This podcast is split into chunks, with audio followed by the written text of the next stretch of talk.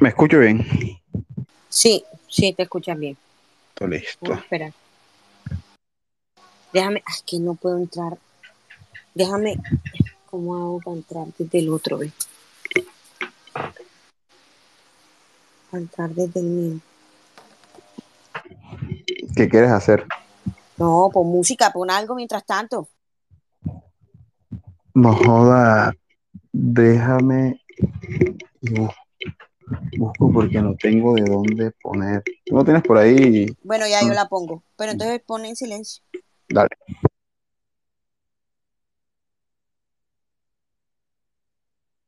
Mentira, no tengo música hoy. doctora Caro. Doctora Caro, ¿cómo está, doctora Caro? Ah, verdad que ya no estaba hablante, qué pena. Pero ponme de cojos ahí. Listo.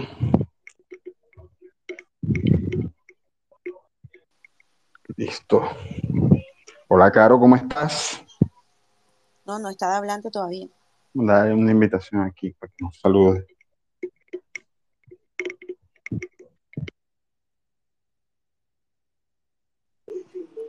Hola, hola, muy bien. ¿Cómo van? Hola, cariño, ¿qué más? Bien, Vamos a esperar bien. que llegue el doctor que se conectará a las 7 y 30 en punto. Así que, hubo, ¿Qué como todos los, como, Beto, como todos los días hay siempre algo en Twitter. ¿Qué, ¿Cuál fue el tema de hoy? O es que tú no estuviste tan activo hoy, creo. No, nada, yo estuve muy ocupado en el trabajo. O sea, me, me pasé todo el día ya para poder salir corriendo a, a medio venir a revisar y preparar la vaina. Estaba bastante ocupado. Ok. ¿Qué, qué pasó hoy? ¿Qué pasó hoy, doctora Caro? No, la verdad eh, estuve como pendiente de un post que hice sobre las vías de Santander, que son pésimas. hubo, a- hubo ahí bastante interacción con ese tweet. Realmente en Santander estamos muy olvidados. Ninguna salida ninguna otra ciudad tiene doble calzada, las vías están terribles. Pero no puede Estamos ser. muy desatrasados, muy atrasados, perdón. Sí, está tenaz. Ahorita que fui a Santa Marta el fin de semana, perdón mi voz de hombre, pero es que tengo una gripa. Eh, Esto, ahorita que fuimos a Santa Marta, imagínate que tú sales de, de Bucaramanga y mientras sales de Santander son 100 kilómetros. Obviamente, pues nuestras vías eh, pasan como eh, la cordillera y pues son como más difíciles, pero te demoras tres horas andando 100 kilómetros. Eh, Como de aquí a Cartagena son 90 y pico y uno se demora una hora, hora y media. Exacto, sí, entonces son tres horas de un trayecto casi que todo doble línea donde tú no puedes adelantar, donde hay tres peajes, eh, pero la plata de los peajes no se ve por ningún lado porque las vías totalmente, primero mal señalizadas, segundo llenas de huecos, una cosa horrible, y ya cuando tú entras al Cesar, que empieza eh, la Ruta del Sol, el, eh, empieza la doble calzada y ya de ahí para allá tú te demoras más o menos cuatro horas y media, cinco horas recorriendo 400 kilómetros. Entonces ahí uno dice, estamos muy mal y eso es saliendo para la costa. La vía al mar, ahora cuando vamos para Cúcuta tenemos doble calzada como los primeros 20 kilómetros y se acabó. Si vamos para la vía Barranca es exactamente lo mismo, una vía terrible que a toda hora lluvia y se derrumba, en fin. Eh, si vamos para Bogotá es terrible, o sea, no, definitivamente estamos muy mal y llevamos 16 años de, de periodos de los mismos y de los mismos, pero no avanzamos en nada y son las mismas o, vías de hace 40 años. Un saludo especial a la doctora Gina González y al doctor Diego Cadena que están en este space. Vamos a esperar a que Beto, ¿estás por ahí? Aquí estoy. De hecho, aquí estaba mandando la invitación a- al doctor Diego y a la doctora Gina para saludarlos un rato. Así es, mientras llega eh, el invitado especial, que es un abogado que todo el mundo conoce en este país. O sea, ¿quién no conoce a Abelardo de la Espriella? Te puede caer mal, te puede caer súper bien, pero yo creo que es de los más reconocidos. Entonces, Doctor Diego, ¿cómo está? Desde la Peisteca no se le veía por aquí, por estos lares. Aquí estamos firmes, pendiente del programa. Un saludo muy especial para todos y gracias por la autoinvitación.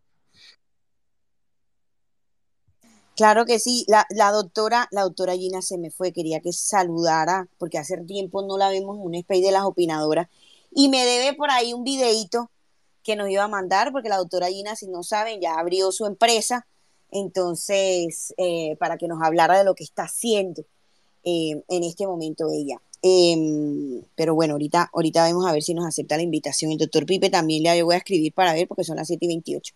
Ahora sí, Beto, ya te dejo conducir 100% el, el space el día de hoy. Oh, vamos a esperar que se conecte el, el doctor Pipe y, y, y los demás aquí. Hola Maya, ¿cómo estás? Hola, hola a todos. Buenas noches.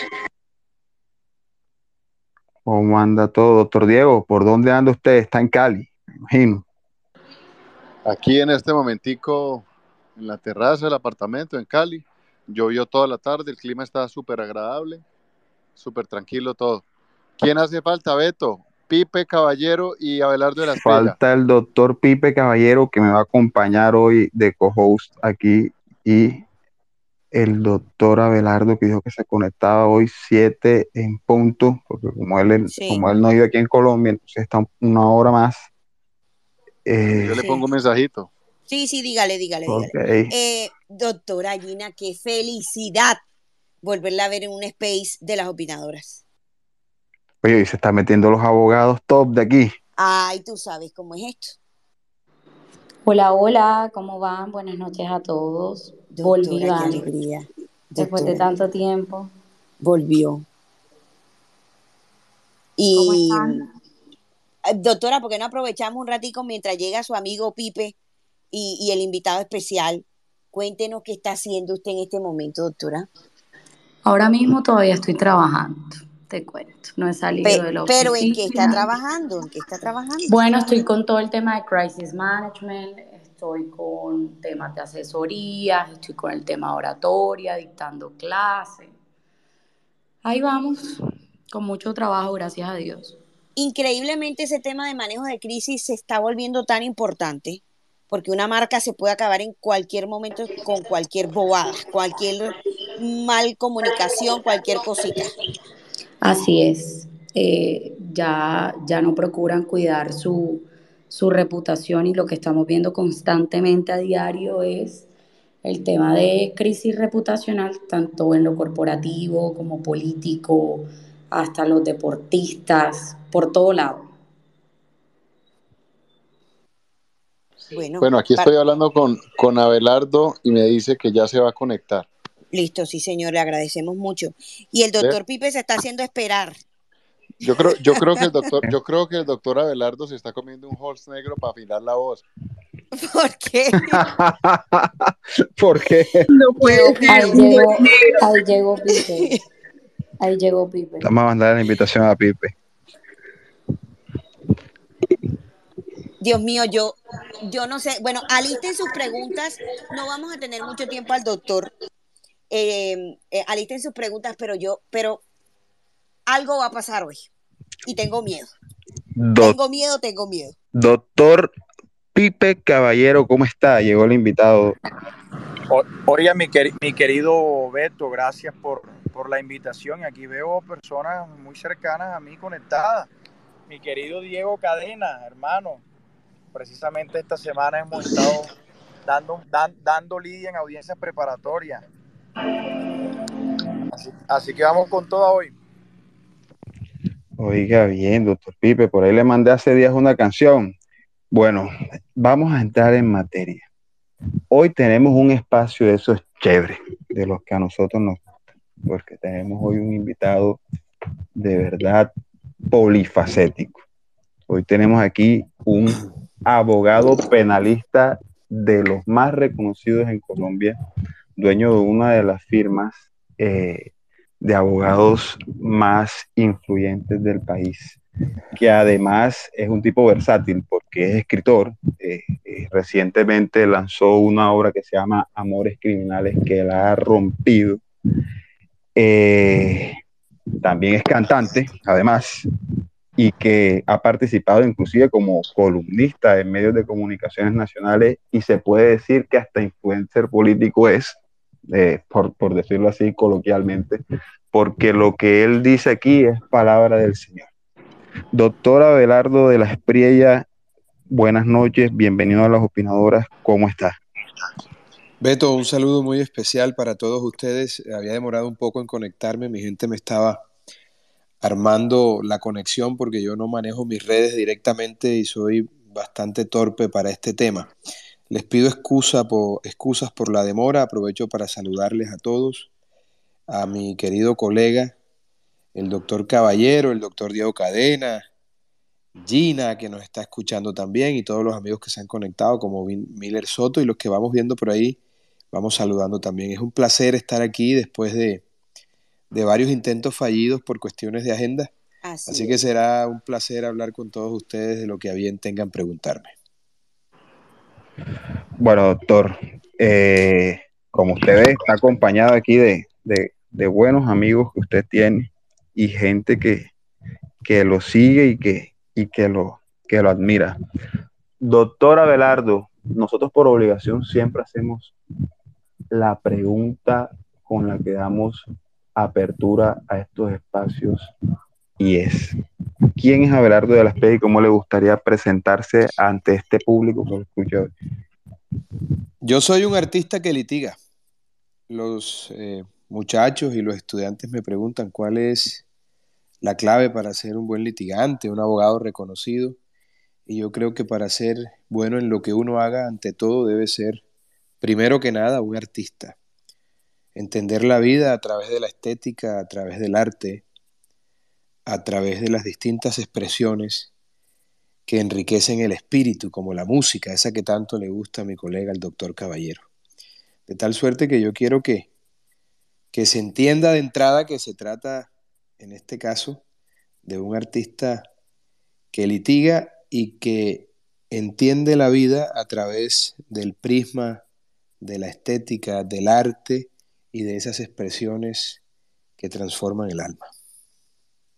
Muy bien, doctor Abelardo. Doctor Abelardo, citando un poco sus propias palabras, usted dice que el ser humano reafirma su libertad violando los parámetros establecidos.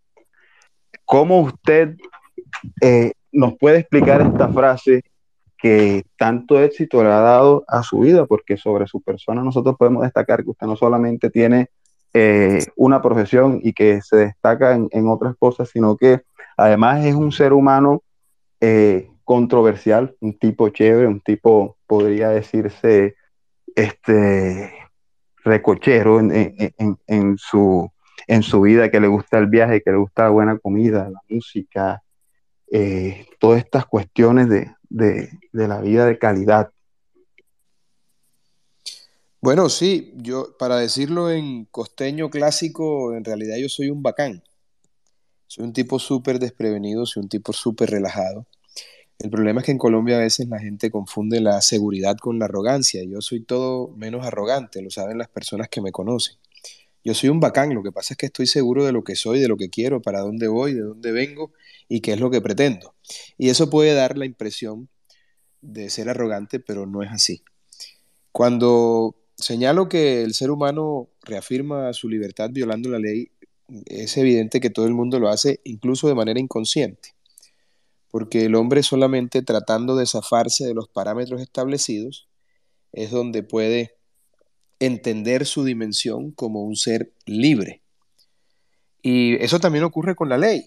Los delincuentes sienten fascinación por la violación de la ley. A un delincuente profesional le dices que hay un negocio que le da 100 pesos, pero que hay uno ilegal que le da 50 y prefiere la, la ilegalidad por el vértigo que eso produce. Cuando muchas de las personas que están aquí eh, miran una película y se solidarizan con el malo de la película, es porque se sienten de alguna manera representados en esa persona que está violando la ley o desconociendo los parámetros establecidos, porque hay una admiración de fondo porque esa persona se atreve a nadar contra la corriente. Eso mismo se puede hacer sin necesidad de violar la ley. Simplemente tratar de ser lo que uno es sin afectar a nadie. Yo creo que la, vida es un proceso de, de convertirse al final del día en lo que uno quiere ser. Y si hay convicción, no hay temor. Y si hay entrega, pues hay pasión. Y si hay pasión, hay vida. Yo creo que la vida hay que verla y vivirla como si cada día fuera el último. Porque de otra manera no tiene sentido. Yo me identifico con esa canción que grabé en ese CD, al que por cierto pues le gustó a mucha gente, otros tantos me criticaron, pero yo no soy la clase de persona que se detiene eh, por las críticas ni se deja encandilar por el halago. Yo simplemente hago lo que me nace de mis cojones y lo que me da la gana a mí. Por supuesto, siempre tratando de no afectar a nadie, de no hacerle daño a los demás y vivir mi vida a plenitud. Esta vida es una sola. Hay gente que se la pasa amargada, aburrida, hablando mal de los demás, pendiente de lo que hacen otros y deja de hacer cosas. Y yo básicamente lo que he tratado siempre es de vivir la vida a, a mi manera, haciendo y siendo feliz yo mismo, porque la primera obligación de un ser humano es esa, ser feliz, y la segunda es hacer feliz a los demás. Muy bien. Doctor Pipe Caballero, ¿cómo se encuentra esta noche y qué tiene para decirle aquí a nuestro amigo, a nuestro invitado? Oye, Beto, no aquí. Eh, quiero decirle a Belardo que está siendo por lo menos agradable el trancón que estamos sufriendo en la ciudad de Bogotá los que vivimos aquí sabemos cuánto sufrimos por eso, pero, pero bueno, aquí vamos, aquí vamos escuchándolo. Eh, Abelardo, vamos, vamos a hacer una pregunta. Tú dices que te defines como un artista. Muchas veces, eh, digamos, no encontramos al parecer arte en el derecho, pero ¿cómo podríamos hacer que confluyan estas dos cosas? Es decir, ¿cómo se puede ser un artista desde el derecho penal? Que creo que es una de las pasiones que más nos une, además de, unirnos también un particular gusto por la música. Pipe, primero quiero aprovechar para hacerte un reconocimiento público. Eres de los nuevos e importantes abogados que aparecen en el horizonte este del derecho penal. Necesitamos más gente como tú a ver si nosotros los viejitos ya nos jubilamos de una buena vez y nos dedicamos a cosas más placenteras, por ejemplo, a cultivar olivos, uvas y hacer vino, aceite de oliva, hacer música, otras cosas y, dejamos que, gente que, como tú, que ha irrumpido con tanta fuerza y tanta dedicación, tanto profesionalismo y tanta inteligencia, pues vayan ocupando esos espacios. Yo la verdad creo que todo tiene un tiempo, que todos en cierto momento debemos dar un paso al costado. La inteligencia de la vida al final se resume en cuándo bajarse del escenario.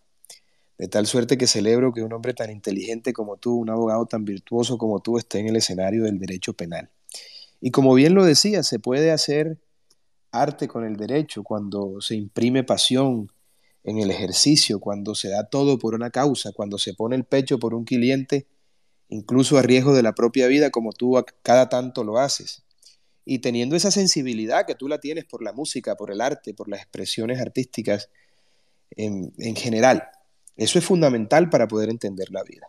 La sensibilidad que te produce el arte, que es el verdadero lenguaje universal, es lo que te permite entender el mundo, la vida y entender a los demás, porque al final la vida es un ejercicio de entender que vivimos en sociedad, que no podemos imponer nuestro criterio, que hay otros criterios y que al final del día, tratando de acercarnos en lo humano, así estemos lejos en planteamientos políticos, sociales y lo que se quiera, pues vamos a ser conscientes de lo que somos todos en realidad, porque al final, mi querido Pipe, todos vamos a estilar cadaverina. Ergo, todos somos absolutamente iguales. Yo no creo en divisiones, yo no creo en clases sociales. Yo creo que los seres humanos todos somos iguales y que el día que aparezca uno que no vaya a morir y a destilar cadaverina, pues entonces ese será diferente a los demás. En el entretanto, todos somos iguales, tenemos que entender la vida como viene, pero también hacer lo propio para moldearla a nuestra manera. Yo creo que tenemos cada quien también que inventar un mundo propio, vivirlo con felicidad y tratar de llevar eso a ese mundo exterior. Yo veo mucha gente opinando todo el tiempo en redes y en programas y tal, y no han podido ni siquiera organizar su país interno, como se supone que van a organizar el mundo exterior. Uno tiene que primero organizar su alma porque nadie pone afuera lo que no tiene adentro. Entonces ese ejercicio de entendernos como seres humanos, de entender que el arte es un salvavidas, es un salvavidas para todos nosotros, pues nos ayuda a sobrellevar las duras cargas de la vida, que al final también son necesarias, porque eh, como, como bien lo dijo Sigmund Freud, he sido un hombre afortunado porque nada en la vida me fue fácil. Todas las cosas importantes cuestan mucho. Y como lo decía hoy en, alguna, en, alguna frase, eh, no hay que parar nunca, no hay que detenerse, la meta está más cerca de lo que uno piensa. No tenemos que dejar que los gritos de los mediocres y de los resentidos y de la gente que es infeliz nos distraiga del objetivo. Y siempre tratando, por supuesto, de hacer el bien, de ayudar a los demás y de hacer lo que corresponde, mi querido Pipe. Gracias, gracias, Abelardo. eso me recuerda una frase que me dijo el gran eh, Iván Alfonso Cancino. Eh, no gradúes a cualquiera de enemigos. Entonces, al aprender eso, digamos, uno termina ahorrándose muchas molestias y viviendo mejor. Sí, sí, hay mucho, hay mucho perro vasto que busca figuración tratando de atacar a una figura reconocida y la inteligencia de un hombre eh, no solamente consiste en cuándo saber bajarse del escenario o casarse con la mujer adecuada, sino también eh, saber a quién gradúa de enemigo y quién es su enemigo, porque los enemigos tienen una importancia tan grande como la de los amigos. A un hombre también lo definen sus amigos y sus enemigos, pero uno tampoco puede dejar que cualquiera sea enemigo de uno, así como tampoco deja que cualquiera sea amigo. A propósito de eso, Abelardo, yo por ahí eh, ahora recuerdo claramente un video en el que tú eh, dices que tú le has hecho esa misma recomendación a tu hermano Iván Cancino, en la que, en la que tú dices que uno tiene que escoger sus enemigos. De hecho, tú ahí citas. Sí, porque, porque fíjate, fíjate tú esto, Beto, lo que ocurre es que eh, yo no manejo mis redes sociales a mí me pasan un reporte de las cosas importantes, pues te podrás imaginar todas las locuras que dice la gente y todos los insultos y las cosas, así como las felicitaciones, el apoyo, los sentimientos de respaldo, etcétera, etcétera. Iván cada tanto se trenza con cualquier desconocido que aparece eh, por allá en donde el diablo dejó el chuzo y se mete en unas peloteras del carajo y van con una gente que nadie conoce. Entonces yo le digo, socio, tú eres un abogado muy importante Además, quiero hacer el paréntesis de una gran persona. Iván Cancino no solamente es un gran abogado, sino un gran ser humano. Eh, no, te, no te rebajes te revuelques en el fango con esa gente que no te llega ni por los tobillos. Entonces uno tiene que escoger su enemigo. Yo creo, Pipe, que te voy a dar poder para demandar a Cancino por la autoría de esa frase, habida cuenta que, como me lo ha recordado Beto, es mía. No, puro copy, puro copyright, puros derechos de autor. Sí, claro, es que yo, recuerdo claramente, eh, tú, le dices como que este, aquí lo que es una cantidad de guasones buscando llamar la atención y que además esto es... Esa es otra, mira, Beto, eh, eh. Es que has tocado un punto muy importante, Beto, mira, Colombia es un gran país, pero hay gente muy complicada también, así como hay gente buena y gente muy complicada. Entonces hay una cantidad de gente resentida, complejada, amargada porque no ha podido hacer nada. Y entonces de la noche a la mañana toman una red social y se dedican a escupir insultos y toda suerte de infamias contra el que se le atraviese. Incluso gente de esta, que, gente que posa de periodista, sin serlo, porque en realidad son militantes, pero además con un lenguaje vulgar, soez, atrabiliario. Digo, uno no se puede rebajar a ese punto tampoco. Entonces, es gente que nunca había tenido la atención de nadie por cuenta de las redes sociales que le quitaron el monopolio de la información a los medios tradicionales y también de la infamia, porque ahora cualquiera difama por redes sociales, como lo hacían históricamente también los medios de comunicación tradicional. Se dedican es a envenenar el mundo y a poner afuera lo que tienen ellos adentro, que es amargura. Y esa gente vive todo el día en eso. Entonces, como por primera vez tienen atención, están como el guasón, que una vez se hizo malo, fue el más cruel de todos. Entonces, Colombia, así como está lleno de gente ingeniosa, inteligente, apasionada, también está lleno de una cantidad de guasones, con una cantidad de problemas, con unas vidas personales desastrosas, que solamente tratan a través de las redes sociales de espiar sus resentimientos, sus odios, sus culpas y su miseria. Y uno no puede caer en ese juego, porque además en redes sociales todo el mundo es guapo. Yo quisiera saber cuánto de esos guasones enfrente sería capaz de sostener lo que dice en una red social. Yo lamento mucho, por ejemplo, que ese mecanismo fantástico de solución de conflictos que era el duelo se haya acabado, porque antes, si un tipo te decía una barbaridad como esa, uno le decía, nos vemos al alba, en tal lugar, escoja los padrinos, escoja las armas y resolvamos esto. Lamentablemente esa figura del, del duelo ya no existe, sería muy bueno a ver cuántos de esos guasones que posan de varoncitos en redes sociales son así de guapos en persona. Yo daría lo que fuera por hacer ese experimento, la verdad. Así es. Doctora Bueno, yo, me, me, robo, perdón Beto, yo me robo un momentico la palabra, no sin antes saludar a Abelardo de la Espriella, un hombre muy conocido eh, en nuestro país. Un placer tenerlo acá en las opinadoras, saludar también a Diego Cadena, a nuestro gran amigo Pipe Caballero y a las demás personas que están de oyentes. Abelardo, este space como se ha, se ha caracterizado en el que las personas puedan subir e interactuar con nuestros eh, invitados especiales, nosotros tenemos una regla como para evitarnos inconvenientes y que todo salga de la mejor manera. Parte de esas reglas son las siguientes. Este espacio está siendo grabado. Si no deseas que tu voz o tu avatar aparezca en la grabación, debe salir del espacio. Usa nuestro hashtag, que en este caso es de la espriella en las opinadoras, para hacer las preguntas si no puedes subir. Solicita el micrófono para hablar. Recuerda la regla 1-1, un minuto, una pregunta. No interrumpa, si eres hablante, levanta la mano para intervenir.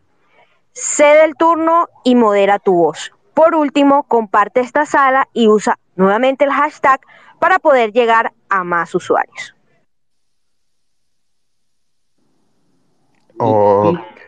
Aplican, términos y condiciones. Aplican términos. Justamente, justamente estamos eh, muy cercanos a las reglas, a las leyes. El alcohol puede ser perjudicial para la salud. Pido la palabra. Un segundo, Esteban. Este, doctora Gina, ¿cómo está? Gina creo que tiene problemas. ok, dale adelante, Esteban. ¿Verdad? ¿Qué problemas? No, primero que todo, eh, soy eh, de Pasto, soy un pastuso. Eh, en medio de todos, creo que de la costa, un saludo muy especial al doctor de la Espriella, al doctor Diego Cadena, a Miller Soto, que siempre lo escucho, a Beto, a todos. Eh, nada, simplemente felicitarlos por el espacio, estoy atento, siempre escuchando. Y un saludo muy especial al doctor de la Espriella, que lo admiro mucho y que ojalá por acá, por Pasto, bienvenido, invitado. Eh, comparto mucho todas las apreciaciones que él siempre tiene y simplemente quería aportar eso. Oiga, mi querido amigo, ¿usted sabe que el fundador del departamento de Pasto es un de la Espriella? ¿Del departamento de mm. Nariño? ¿Es un de la Espriella? No, sabía, mi doctor. Claro, por supuesto, lo mandó el general Reyes, un eh, tío tatarabuelo mío, lo mandaron allá a fundar el departamento de Nariño, se fue desde Cartagena, imagínese usted en lomo de caballo. Ese viaje duró como cinco meses y el hombre fundó el departamento eh, de Nariño. Por eso hay un municipio que se llama La Espriella en honor a ese antepasado mío.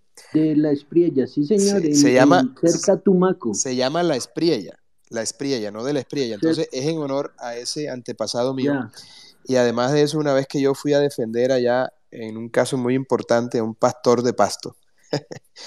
eh, que por cierto salió muy bien esa defensa, eh, los pastuzos me preguntaban, bueno, pero ¿qué hace un de la Espriella, un costeño aquí? ¿Usted qué hace defendiendo aquí a un pastuso? Le dije, es que ustedes no conocen la historia. Los de la Espriella fuimos los que fundamos el departamento de Nariño. ¿Cómo la ve? Quedó enredado el pastuso. Ahí, muy bien, sí, la Espriella queda cerca a Tumaco y un pueblo muy importante. Lastimosamente, pues ustedes saben que en Portumaco pues hay tanta violencia, tantos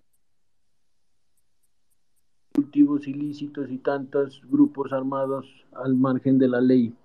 pero es un bello municipio eh, que básicamente está en igual de condiciones que Buenaventura. Eh, se ve mucha pobreza, pero es un pueblo muy hermoso y todos, y, y, doctor, por favor, eh, acépteme la invitación. Mi papá fue eh, miembro de la Academia de Historia. Qué maravilla. Y, y quisiera yo tener la fortuna de, de estar acá y a todos ustedes, obviamente. Cuente con eso y nos tomamos un, ¿cómo se llama en la, en la laguna de la Cocha? Un aguardiente con eh, un, unos jugos que hacen espectaculares, como un cocido, ¿verdad? ¿Cómo se llama? Eso se llama hervidos. Eso, hervido, espectacular, es delicioso y esa laguna es preciosa, parece que uno estuviera en Suiza. Le mando un fuerte abrazo, al igual que a todos eh, ese, a ese gran pueblo de, del departamento de Nariño. Un abrazo fuerte. Muchas gracias, doctor, muy amable, lo mismo para usted.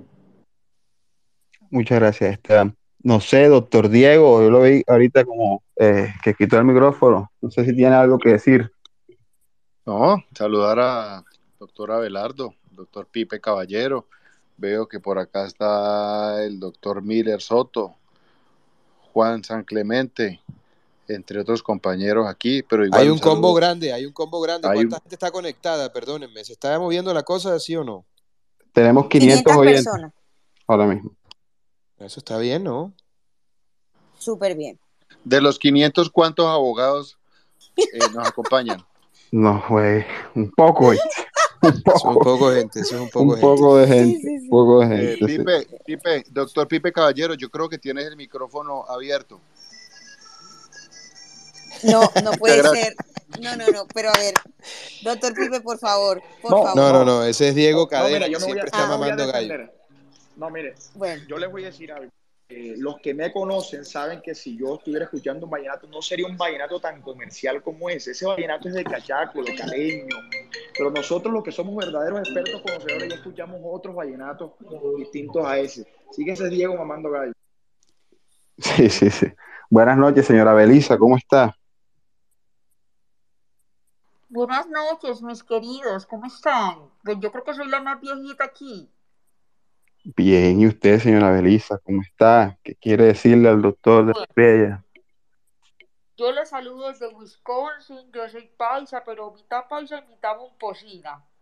Admiro profundamente al doctor, me encantaría verlo de candidato, pero pues parece ser que eso no va a pasar. Sin embargo, esos space a mí me alegran el alma y me llenan de esperanza de ver tantos jóvenes tan inteligentes y que son el futuro de nuestro país. Hay casta en Colombia y eso es una alegría para nosotros, los de la tercera edad, que estamos tan preocupados por el futuro de los nietos. Eh, todos unidos a sacar este país adelante, este país es hermoso y la gente como ustedes, mis muchachos, que son tan inteligentes, tan capaces, unos abogados tan buenos, son el futuro de este país. Un abrazo y esas eran mis palabras de admiración.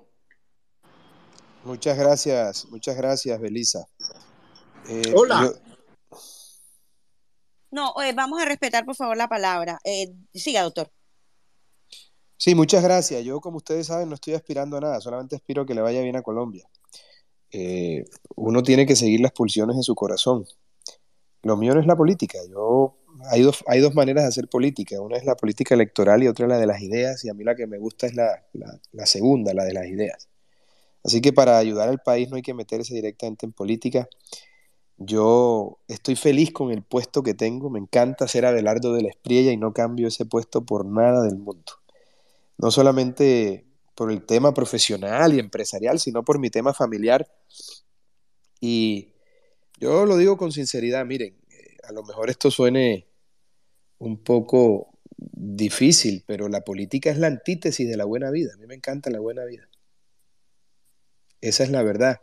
Y yo creo que no hay, no hay, yo creo que la política es el horizonte más corto para un hombre universal. Yo tengo una, una percepción sobre eso completamente diferente, pero siempre seré un soldado de la patria y por supuesto de el gran salvador de la patria que es Álvaro Uribe Vélez. Nosotros, nosotros tuvimos a un libertador que fue Bolívar, a un regenerador que fue el presidente Núñez y a un salvador que es Álvaro Uribe. Y mientras él esté vivo hay esperanza. Yo dije que me metía en política si Colombia estaba en riesgo, pero Colombia no va a estar en riesgo mientras usted, mientras esté Uribe al ruedo. Yo, yo quiero hacerle una pregunta al doctor Abelardo. Adelante, don Nadie. No, nadie, no, don Diego. No, pero Don- yo soy pero don ahí- nadie. Ah, don, ah, no, pensé. no, dale, Diego, dale. Don Diego, don Diego, Don Diego, don Diego. Excúseme, eh, un saludo para todos. Eh, una pregunta a propósito de este tema, doctor de la Espriella. Si, si Petro fuera presidente, ¿usted qué haría?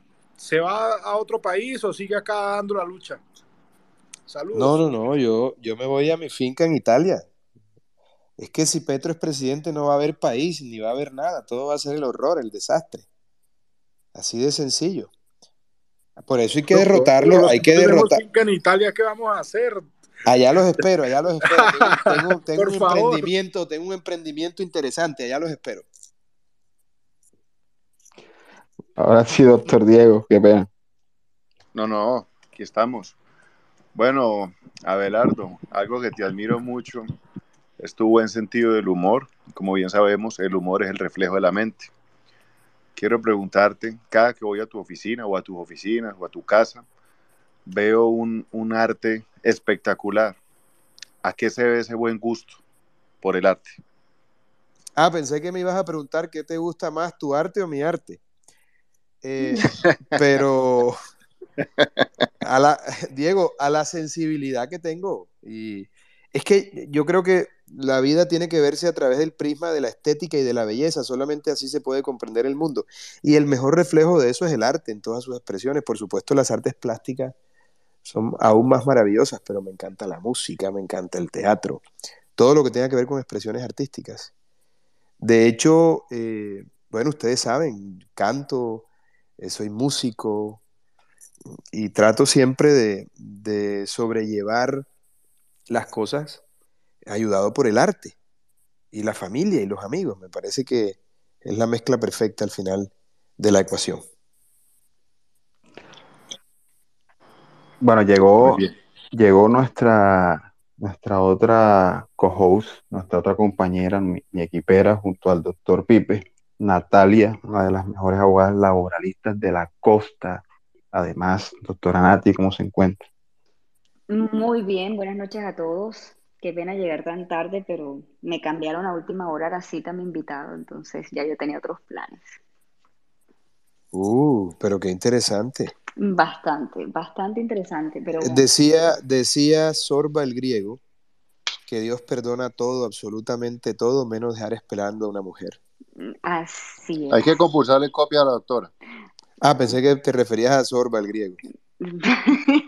A ver, a mí no me tienen que compulsar, a mí me quedaron mal y bueno, yo tenía ya otros planes, entonces ya llegué. Afortunadamente he llegado, los encuentro aquí. Me hubiera la- dolido mucho no haber podido participar y escuchar la majestuosa voz. Tranquila que esto está, esto está tan bueno que nos quedamos todo el tiempo que ustedes quieran. Excelente. Esas son las personas que queremos siempre en nuestros spaces, así que bienvenido del Espriella aquí en Las Opinadoras. Mm, yo no tengo nada que ver con el penal, pero afortunadamente tengo un gran penalista que es mi papá, entonces digamos que quiero por, por adopción este, este servicio de ustedes de, de lo que generan, eh, de alguna manera la mejor rama del derecho, porque aunque soy laboralista, para mí la mejor rama del derecho es el derecho penal. Yo no sé si sea la mejor, pero es la que más se acerca a lo que es el derecho. Así es, perfectamente usted lo ha explicado, así que por eso lo considero así. De, después de los penalistas, los trabajadores, así que la segunda mejor rama es la de laboral. Fantástico. ¡Qué optimismo! Yo, ustedes saben que yo le huyo a los abogados los fines de semana porque los abogados eh, suelen hablar de lo mismo siempre.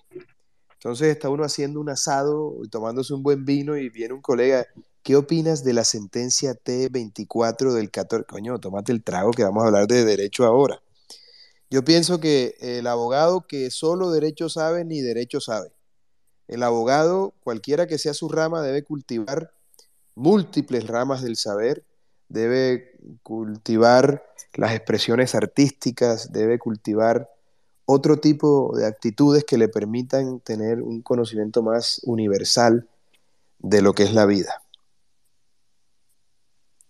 Nada que objetarle a eso, estoy de acuerdo. Y sobre todo que estoy de acuerdo con que los fines de semana no son para hablar de derecho, No, qué Ni- fastidio. ni Yo, miren, medicina. miren, mis amigos, mis amigos, digamos, más cercanos son artistas, eh, músicos, eh, pintores, eh, poetas, escritores. Me encanta esa bohemia del mundo del arte. Me encanta sentarme con un buen amigo a tocar piano, a buscar, por ejemplo, los mejores boleros, las mejores óperas, una que otra zarzuela, porque la vida tiene que ser eso, y el, el- alma hay que alimentarla. El derecho alimenta hasta cierto punto, pero si solo te alimentas de derecho vas a quedar desnutrido. Hay que ayudarle al derecho con otras ciencias, con otros saberes y con otras sensaciones que enriquezcan el espíritu. Así es, así es. Buenas noches, Cari Sánchez, ¿cómo estás?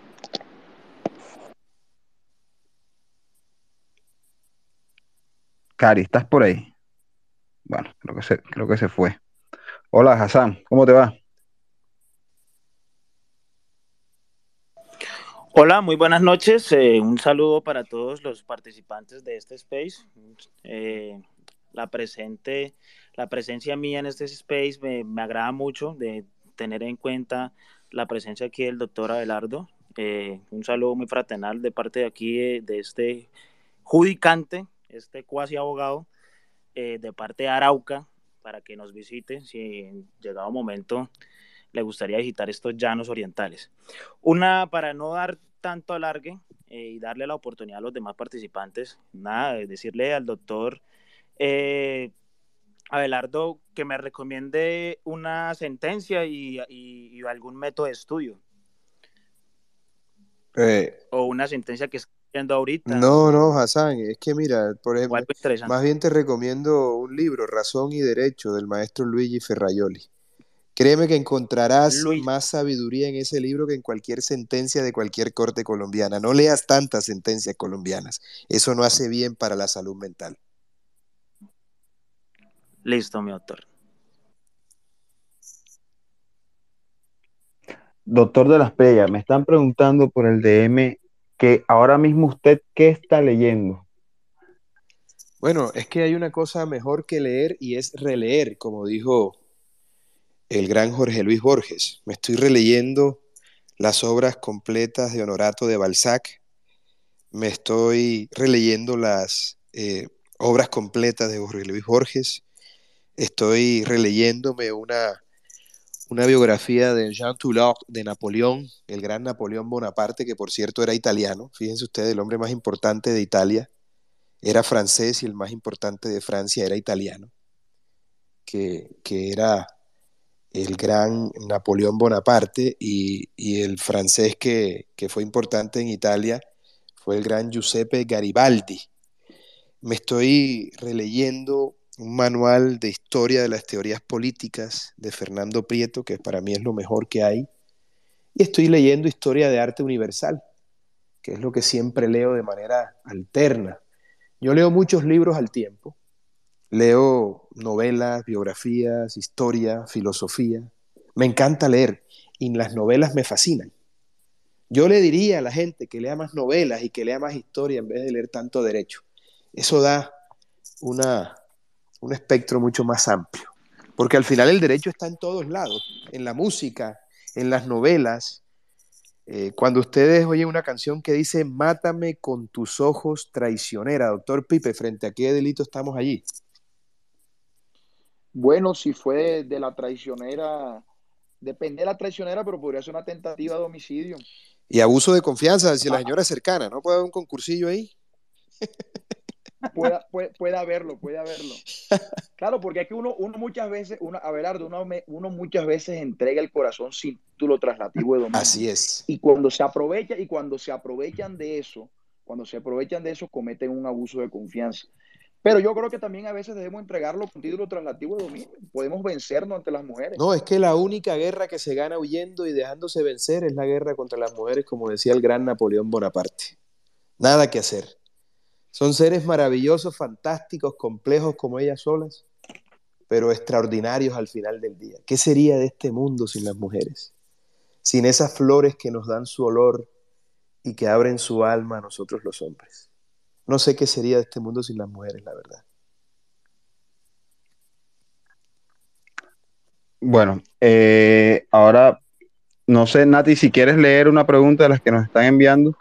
Mm solamente vi una y no me pareció tan... pues, digo una porque apenas voy conduciendo, porque voy saliendo. O sea, yo quise, de verdad, escuchar a Belardo hoy, quería conocerlo, que él me conociera a mí más bien, porque ya yo lo conocía. Este, así que lo que más me interesa, porque quería preguntarle, es sobre los servicios que abrió en Medellín, que está prestando en Medellín. ¿A qué, a qué le apunta en esa ciudad? Eso como dato personal y profesional. Bueno, abrimos hace año y medio, año y ocho meses en Medellín. Eh, fue la oficina que más creció proporcionalmente en pandemia. Tuvimos que mudarnos a otra oficina porque nos quedó pequeña la primera oficina que teníamos. Ahora tenemos que mudarnos de esta y comprar otro piso porque ya no cabemos, lo cual indica que nos ha ido fantásticamente bien. Medellín es una ciudad que está haciendo tránsito a convertirse en cosmopolita, por tanto se ha abierto para no solamente el mundo del derecho, sino todo el mundo empresarial, industrial, comercial. Y por supuesto se requieren de firmas que presten ese servicio. Como ustedes saben, nosotros no solamente prestamos el servicio en penal, que es el más conocido de la firma porque es el que más huella tiene. A nadie le interesa saber sobre un proceso civil, comercial o laboral. La gente le encanta saber sobre los procesos penales porque son precisamente los procesos penales los que ocultan el lado más oscuro de la personalidad humana. Por eso generan tanto morbo e interés, no solamente desde ahora, desde tiempos inmemoriales. De tal suerte que lo de Medellín va muy bien, prestamos todos los servicios en derecho privado, derecho administrativo, laboral, por supuesto penal, y eh, es una plaza maravillosa, estoy contento, mis socios también están felices, me encanta ir a Medellín, la gente es maravillosa, ya no solamente venden frijoles y mondongo y mazamorra, ahora hay unos, unos restaurantes internacionales fantásticos, de tal suerte que Medellín está haciendo tránsito a convertirse en una ciudad cosmopolita y requiere de firmas cosmopolitas, como la de nosotros, como de la Espriella Lawyers Enterprise.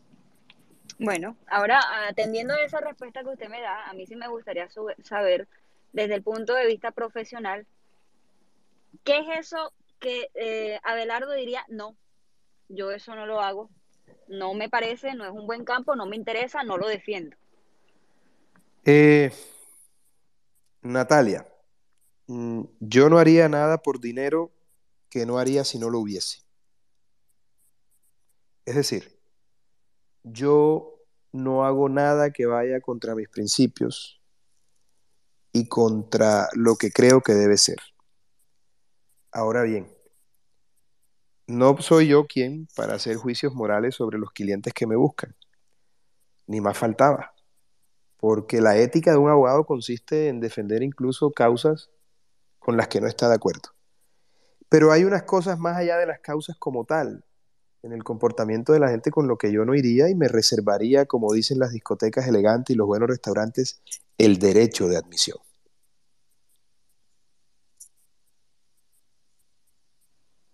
Muy bien. A ver, Buenas a- noches. buenas noches, señor Haider. Buenas noches a todos. Gracias por ese acompañamiento. Y de entrada, quería saludar, o darle un saludo muy especial al doctor Pipe Caballero. Lo estoy todavía esperando en Neiva. Y de paso para que se traiga al doctor Abelardo. Para que se Neiva deleiten York. con el sanjuanero huilense. Nueva York.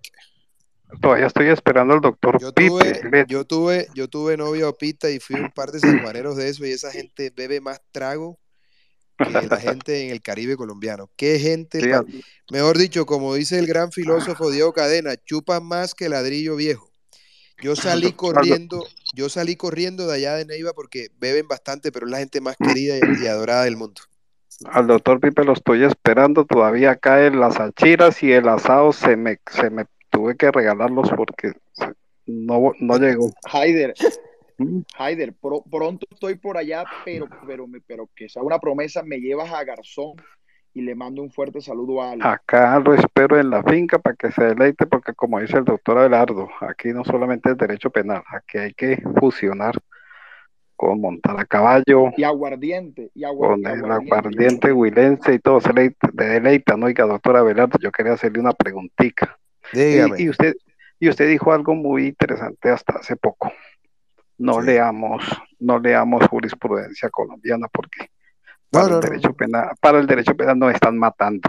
No, no, no, es Y ese, desastre. y ese, y, y ese propósito de uno de los propósitos o fines de la de las altas cortes, como era la unificación de la jurisprudencia, eso se lo está pasando por la galleta. Eso cada vez está más loca la jurisprudencia de la sala penal. Pero quiero hacerle una sola preguntita al doctor Abelardo. Una sola preguntita. Primero, me, me- siempre he visto el, un pequeño segmento de una, de una, de una intervención que usted hizo, no sé si fue en, en la corte o fue en el tribunal, donde mencionaba que esos políticos de pacotilla, todo eso se pueden equivocar. Pero Eso fue en la jueces, Corte Suprema, eso fue en la Corte Pero Suprema los- Sala Penal. Pero los jueces no porque, porque son la, la imagen de la democracia, de la, El espíritu de la el democracia.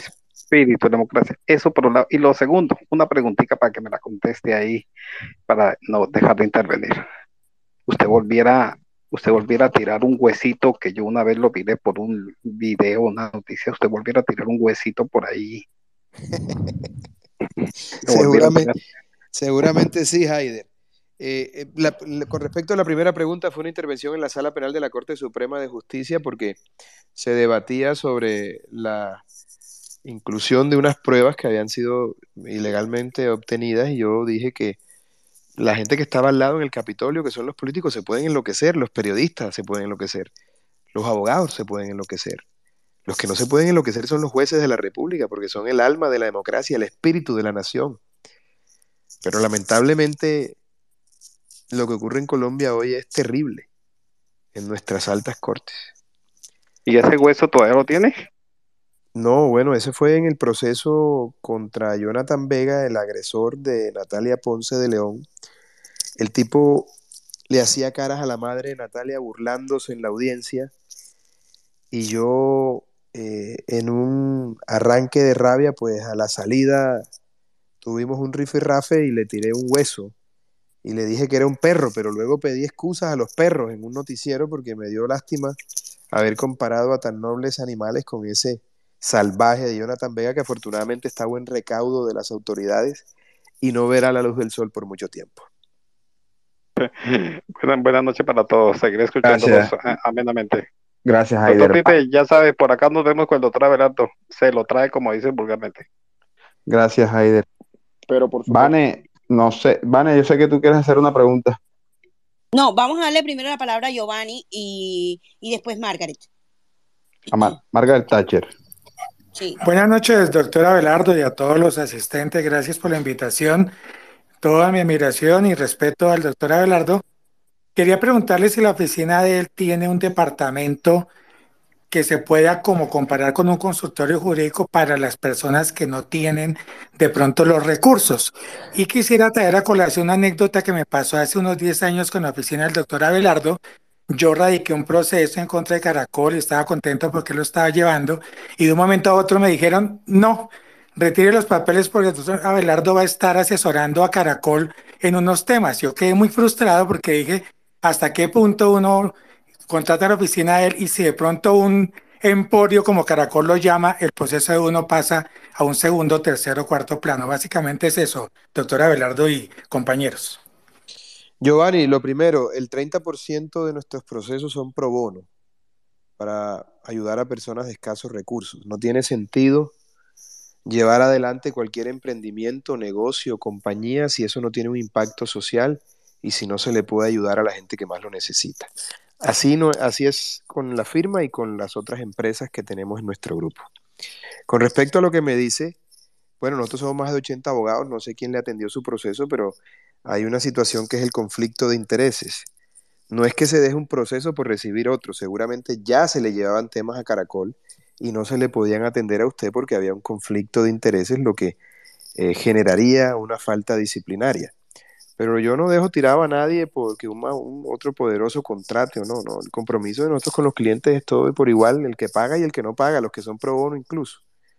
Pero le aseguro que el proceso no fue directamente conmigo, pero siendo yo la cabeza de la firma, evidentemente se podía generar ahí un conflicto de intereses, seguramente fue lo que pasó con usted. No, además el doctor Abelardo Giovanni también le recibe el carrito ahí como parte de pago. Margaret. Doctor, buenas noches. Un gusto saludarlo y a toda la audiencia. Dos preguntas. Algo que siempre me ha inquietado y es con relación al proceso del presidente Álvaro Uribe. De una manera, digamos, su defensa de manera directa o indirecta, porque siempre pensaba, yo decía, él debería haber estado ahí junto con los otros abogados, pues que, que han hecho una excelente labor.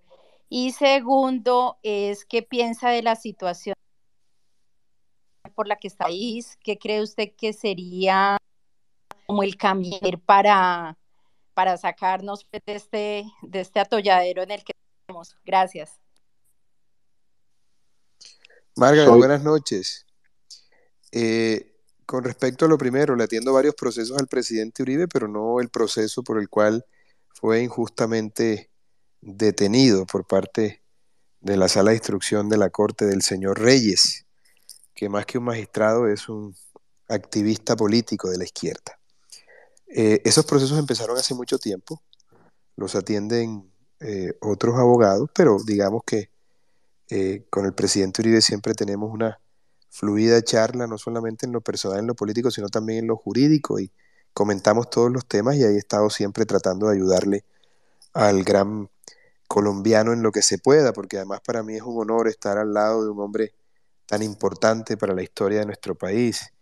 La buena noticia es que los odiadores del presidente Uribe desaparecerán.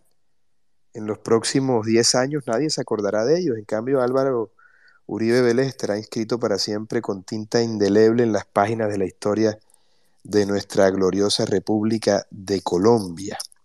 Y con respecto a lo segundo, pues yo creo que Colombia hemos hecho todo para acabarla y no se ha podido. Yo creo que Colombia aguanta lo que sea menos a Petro y hay que trabajar para eso. La veo muy bien a usted de perfil con María Fernanda Cabal, a quien aprecio y quiero mucho.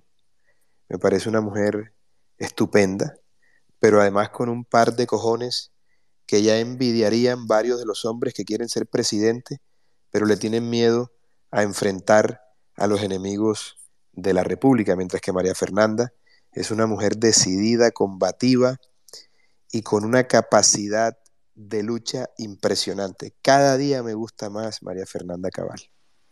Doctor, o sea que eh, le gusta como candidata y le gustaría como presidenta de Colombia. Pero por supuesto, por supuesto que me gustaría María Fernanda como presidenta, lo haría muy bien. Es una mujer coherente y es una mujer decidida, doctrinaria, y sobre todo sabe a los riesgos que está enfrentada la nación por cuenta del avance del comunismo, de la izquierda radical. Cuando uno tiene claro el diagnóstico, tiene clara la solución y María Fernanda es de ese tipo de personas. Yo quiero aprovechar, ya que él está mencionando a María Fernanda, siendo pues mm, en estos momentos en, el, en, el, en la lista política está buscando espacio, pero pues ya sabemos que las mujeres no han tenido tanto, digamos que espacio, por decirlo así, para entrar a gobernar a Colombia. Partiendo de esa base, me preguntan por el interno, bueno, si ya él habla tanto de las mujeres y si las ve tan buenas, ¿qué piensa de las feministas? No tiene nada que ver, pero me lo hicieron la relación.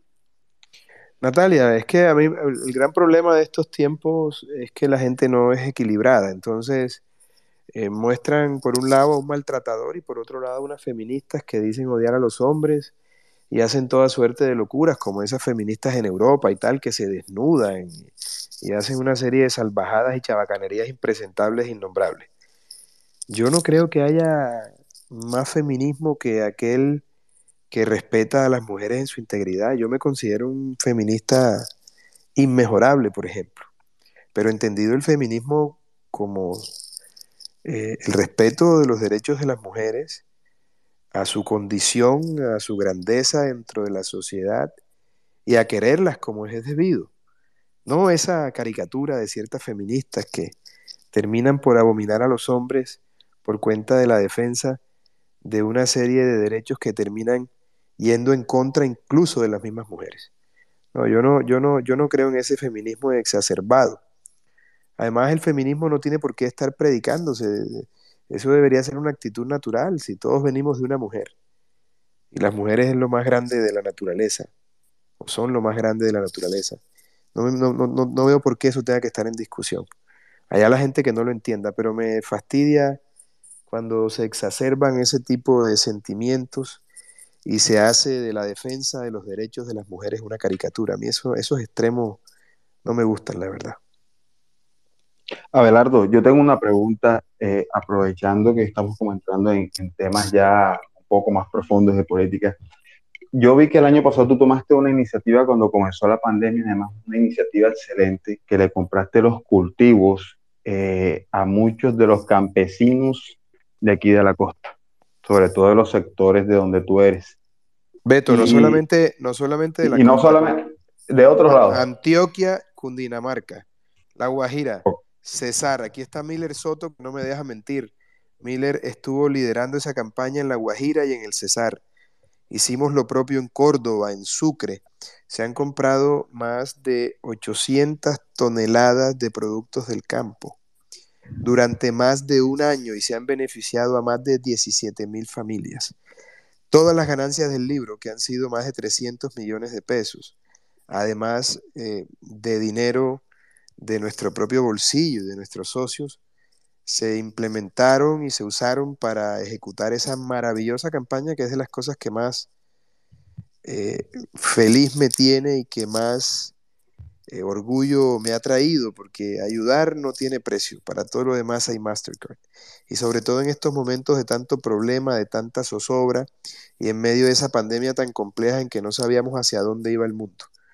Y lo seguimos haciendo, lo seguimos haciendo. Hace un mes compramos 50 toneladas de ñame en el departamento de Córdoba, que fueron repartidas en los barrios eh, subnormales de Montería y de otros municipios del departamento.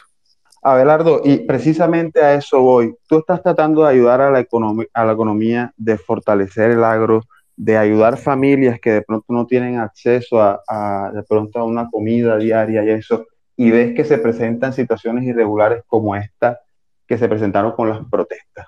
Paran la economía y entonces hay personas o políticos de otras tendencias que hacen oposición al gobierno y tú ves que apoyan eh, cosas como estas de las primeras líneas. ¿Cómo te sientes tú? Beto, mira. ¿Qué, ¿Qué tienes para opinar al respecto de, de este tipo de personas? Beto, eh, la izquierda radical, el comunismo, es una doctrina eh, política, económica y social fracasada en todas las latitudes en las cuales ha sido implementada. La inversión social se produce con dinero y ese dinero se produce en una economía abierta, capitalista, dicho de otra forma, solo en gobiernos que respetan la democracia, que respetan las instituciones, la propiedad privada y que defienden eh, la iniciativa empresarial e industrial, se pueden generar dividendos para hacer inversión social. Lo que ocurre es que la derecha se dejó arrebatar una, eh, un bastión que era propio y gracias a la mala propaganda de la izquierda se apropiaron de, de eso, cuando en realidad solamente a través de gobiernos eh, de centro y de derecha se puede generar el desarrollo necesario para generar el, los recursos necesarios para hacer la inversión social que se requiere. No se puede hacer en medio de la pobreza y de la destrucción de los medios de producción. Tiene que hacerse es a través del capitalismo. Entonces, eh, nos hemos dejado arrebatar un discurso y una serie de actuaciones y baluartes que eran nuestros. Cuando digo nuestros me refiero a la gente de derecha, conservadora, de centro. Y efectivamente la izquierda, a través de la propaganda, ha vendido una idea completamente diferente. Y es lo que proponen, porque mientras nosotros proponemos construir, incentivar la inversión, la confianza de los industriales, el respeto por la propiedad privada y el apoyo al emprendimiento, ellos proponen marchas y destrucción, vandalismo, caos. Dicho de otra forma, la las tales protestas, eh, que no son protestas sino actos terroristas, son un pequeño experimento petrista. Un gobierno de Petro es lo mismo elevado a la décima potencia. Destrucción, caos, desolación. Eso es lo que nos espera si Petro es presidente. Yo creo que Colombia aguanta todo menos que el señor Petro sea presidente. ¿Y usted qué, a qué está dispuesto con que Petro no sea presidente en sí? Pues? No, no, no, a que nos unamos en torno a un nombre y lo apoyemos. Yo, como te digo, tengo mis preferencias, pero al final nos sumaremos y me sumaré a lo que defina esa gran coalición de centro y de derecha que será la coalición de la salvación de Colombia. Ok, profe Andrés Sánchez, ¿cómo está? Bienvenido. Bueno, un abrazo Beto, Nata, a todos los amigos aquí presentes y un saludo muy especial al doctor Abelardo. Y yo le quiero hacer una pregunta un poco distinta. ¿De qué cliente en toda su carrera se arrepiente de haber representado? Me arrepiento de muchos, pero sobre todo porque creo que no fueron lo suficientemente agradecidos. Pero por supuesto me reservo el nombre de esos clientes porque estaría faltando a mi ética profesional. Ok, bueno, esa es una y le quiero hacer otra ya un poquito más ligera. Usted en estos últimos años ha salido pues sin dejar el ejercicio del derecho, ha salido el ejercicio de la opinión y ha entrado a hacer otras cosas. Eh, hace poco vimos que publicó un libro, que he visto que ha tenido bastante éxito de ventas, felicitaciones además. Gracias. Amores, usted me... Amores, no tengo el título en la cabeza. Criminales. Amores criminales, gracias. Y también ha incursionado en la música. Por ahí lo hemos oído cantar algunas canciones de la herencia italiana. ¿Qué tal ha sido ese paso? No, digamos que cada cosa tiene su momento. Eh, yo siempre he tenido inclinación. Siempre he tenido inclinaciones artísticas, siempre me ha llamado la atención y tenido una vocación por la música, por la literatura, por distintas expresiones artísticas. Y estaba simplemente esperando el momento de, la consolidación de mi carrera para poder hacer las otras actividades que me gustan. Lo que ocurre es que en estos tiempos de decadence, como dicen los franceses, en estos tiempos de decadencia, a los seres humanos se les castra desde el colegio y se les dice, tú no puedes hacer sino una sola cosa. No falta el, el padre imbécil que le diga a un hijo, tú no sirves para eso. Y en la universidad hacen lo propio. Nos tratan de encasillar por alguna extraña razón que desconozco. Lo cierto es que en tiempos mejores, por ejemplo, el Renacimiento, una persona hacía muchísimas cosas a la vez y era buena haciendo todo lo que hacía. Y era apreciada en cada una de esas expresiones y saberes. Yo, en realidad, me siento un hombre del Renacimiento, con la capacidad de hacer muchas cosas y hacerlas bien. Y no es por jactarme aquí, pero Digamos que lo que hago lo hago más o menos bien. Cuando escribí artículos de opinión era de los más leídos. Ahora me dio por escribir un libro y se ha vendido a granel. Monté una firma de abogados hace 20 años y está entre las 10 que más facturan en Colombia. Hago un disco y la gente lo escucha y le gusta. En fin, trato de hacer lo que me gusta de la mejor manera. Y ahí quiero me hacer gusta, una por pregunta. ejemplo, me gusta, me gusta, por ejemplo, ser un padre dedicado y le, le meto mucho esfuerzo a eso y lo hago. Bueno, me gusta estar pendiente, me gusta estar pendiente de mi esposa y mis amigos. Es decir, yo trato de sacar siempre la mejor versión de mí cuando estoy haciendo algo que me gusta, que me apasiona. Voy a pedir réplica ahí, doctor de la Estrella, porque se me olvidó una cosa. Yo me acuerdo en la oficina que usted tenía, no sé si todavía esté ahí en la T, en la zona T, que uno entraba y habría, creo que era una Spina, usted me disculpará. Y usted también tuvo, no sé si todavía, colecciona arte. Entonces quería saber qué artistas colombianos le gustan. Sí, sí, por supuesto que soy, soy coleccionista de arte hace más de 20 años. Me encanta. Los cuadros no son míos.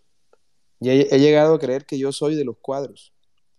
Tengo que estar rodeado de arte todo el tiempo. Aquí estoy en mi oficina de Miami en este momento y, Y esto es arte por todos lados, porque no concibo la vida si no es a través del arte. Y del amor que inspira el arte, porque el arte es amor y te inspira. Eh, tengo muchos artistas que me gustan, colombianos, por ejemplo, el más grande, para mí de todos los tiempos, el maestro Alejandro Obregón, el maestro Grau, por supuesto, y tantos otros. Morales, el maestro eh, Botero en lo que tiene que ver con sus naturalezas muertas y sus esculturas, sus bodegones. En fin, el maestro Darío Ortiz, de los más recientes, pues en arte figurativo, que es una belleza, realista, figurativo, una maravilla Darío Ortiz. Eh, y tantos, tantos, tantos artistas importantes. Es decir, el arte para mí es fundamental. Yo puedo quedarme frente a un cuadro apreciándolo por horas, eh, hasta que mi mujer me dice, ya está bueno, vámonos. Cuadro es Pipe. Bueno, eh, señor Arevalo, le voy a dar la palabra, pero le voy a hacer una advertencia. Un minuto, por favor. Señor de la Espriella, este señor que va a hablar ahora es uno de los más polémicos en nuestros spaces.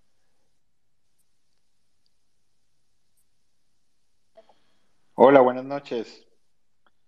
Eh, bueno, yo estaba aquí escuchando el comité de aplausos, está muy bueno, preguntas muy ligeras. Los que trabajamos en universidades hemos tenido muchos problemas con los estudiantes de Derecho con el señor de la Espriella. Y yo quiero hacerle tres preguntas. La primera es, si usted dice que no le interesa la política, trinan y dicen cosas en contra del presidente Uribe. Eso porque este espacio, el de Twitter de las opinadoras, es un espacio de libertad. Y, lo que sí hemos visto es que usted, cuanta persona trina algo que, no le parece a Uribe, lo demanda y le monta una persecutora judicial eh, que en otros países no es válido, como en el que yo estoy ahorita. Es decir, esos crímenes y delitos que se endilgan por decir cualquier cosa en la red, eh, digamos que en Colombia existen de una manera muy graciosa. Entonces, me parece curioso que usted diga que no le interesa la política, pero que esté constantemente armada jurídica del presidente Uribe para perseguir a individuos que, por supuesto, no tienen el poder económico y político que usted ha cultivado, por cierto, defendiendo... Un minuto, Luis. Y todos lo sabemos acá. Sí, no, pues ya, si se cumplió mi minuto, de una. No, no, no, pero déjenlo, déjenlo. por eso. Luis, Luis, usted se ve que, me... no, usted se... No, pero tranquilo, es que tranquilo. La última foto que yo veo, yo estoy súper tranquilo, pero es que me dicen que un minuto. No, no, pero tranquilo, venga, venga, venga, conversemos, Luis. Se ve que usted me conoce bastante, pero yo no lo conozco a usted. ¿Qué hace usted? No, porque es que usted me bloqueó, hermano. Yo, Así estamos. yo no bloqueo, Luis. Luis, no se crea tan importante. Yo no bloqueo a nadie porque yo no manejo mis redes sociales, Luis. Ah, yo no lo conozco a usted. Mire, yo le cuento quién no soy sé, yo, señor. Venga, no, yo no le sé cuento quién, quién soy. no si quiere le cuento quién soy con no mucho sé. gusto. Yo soy politólogo, soy politólogo de la Universidad Sí, de los Andes, tengo dos maestrías en Francia, soy candidato a doctor de la Universidad Michel de Montaigne, soy profesor de American. University, fundador de la maestría en Derechos Humanos y Cultura de Paz de la Universidad Javeriana. Lo conozco muy bien, señor, conozco muy bien su recorrido, Bueno, conozco cómo ha creado su fortuna, lo conozco muy bien. bueno. ¿Me deja responderle, Luis? Claro que sí, para eso es la pregunta. Bueno, Luis, usted dice que hay una, que yo soy político porque presento acciones judiciales, ¿es eso correcto? Sí, porque usted sabe bien que está haciendo un acoso jurídico a los opositores del presidente Uribe. Y usted acaba de decir ahorita que el presidente Uribe es lo mejor que le ha pasado a Colombia y que es el célebre, el gran hombre. Y, pues hombre, es muy curioso que todo el círculo del presidente Uribe esté manchado, muchos muertos, ¿no? Hay en ese círculo. Y curiosamente eh, a él no le pasa nada. Y a mí me Bueno, parece que de pronto usted ha tenido algo que ver con bueno, eso. pero esa, esa, esa es una apreciación suya bastante subjetiva porque ni siquiera eh, estando en un proceso se puede saber cuál será el resultado del mismo. Ahora una persona que no está en eso, como es el caso suyo.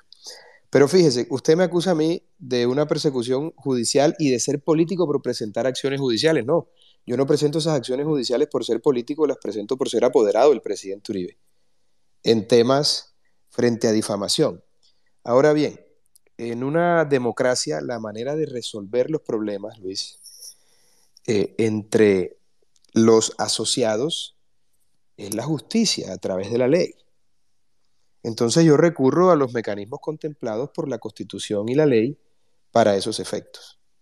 Ya serán los jueces, en su real saber y entender, los que definan si efectivamente eh, hay lugar allí a responsabilidades o no.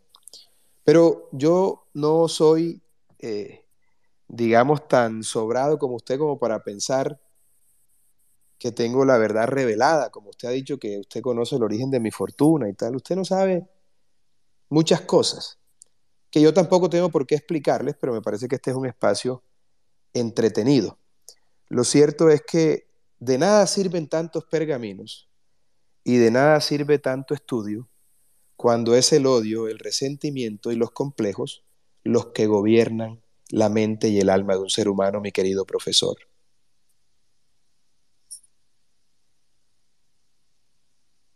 Nati.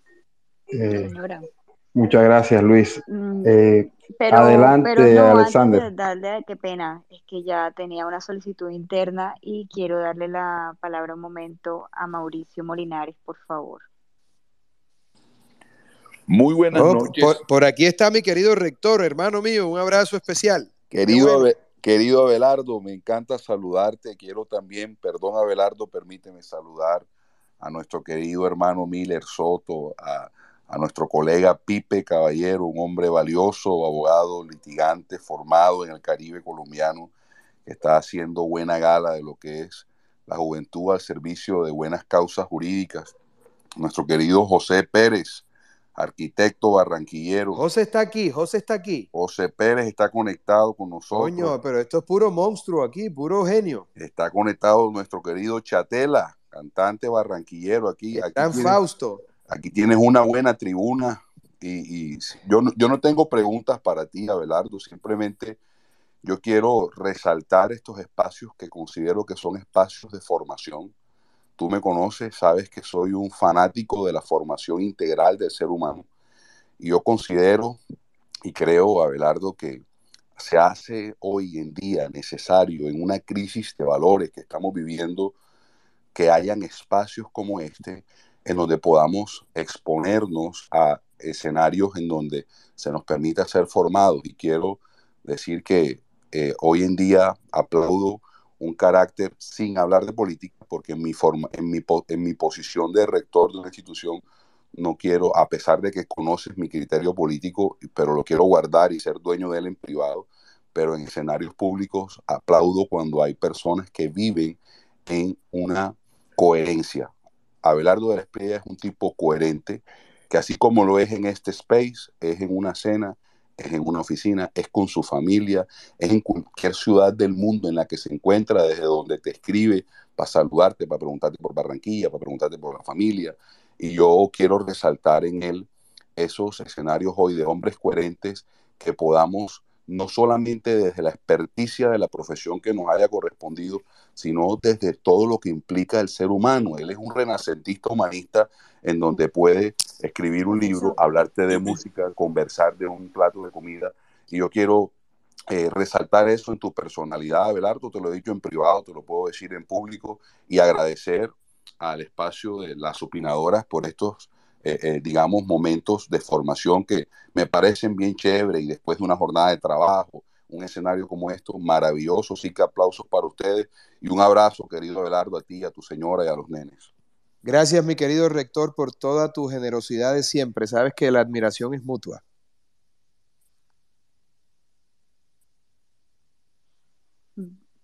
Bueno, Ahora sí.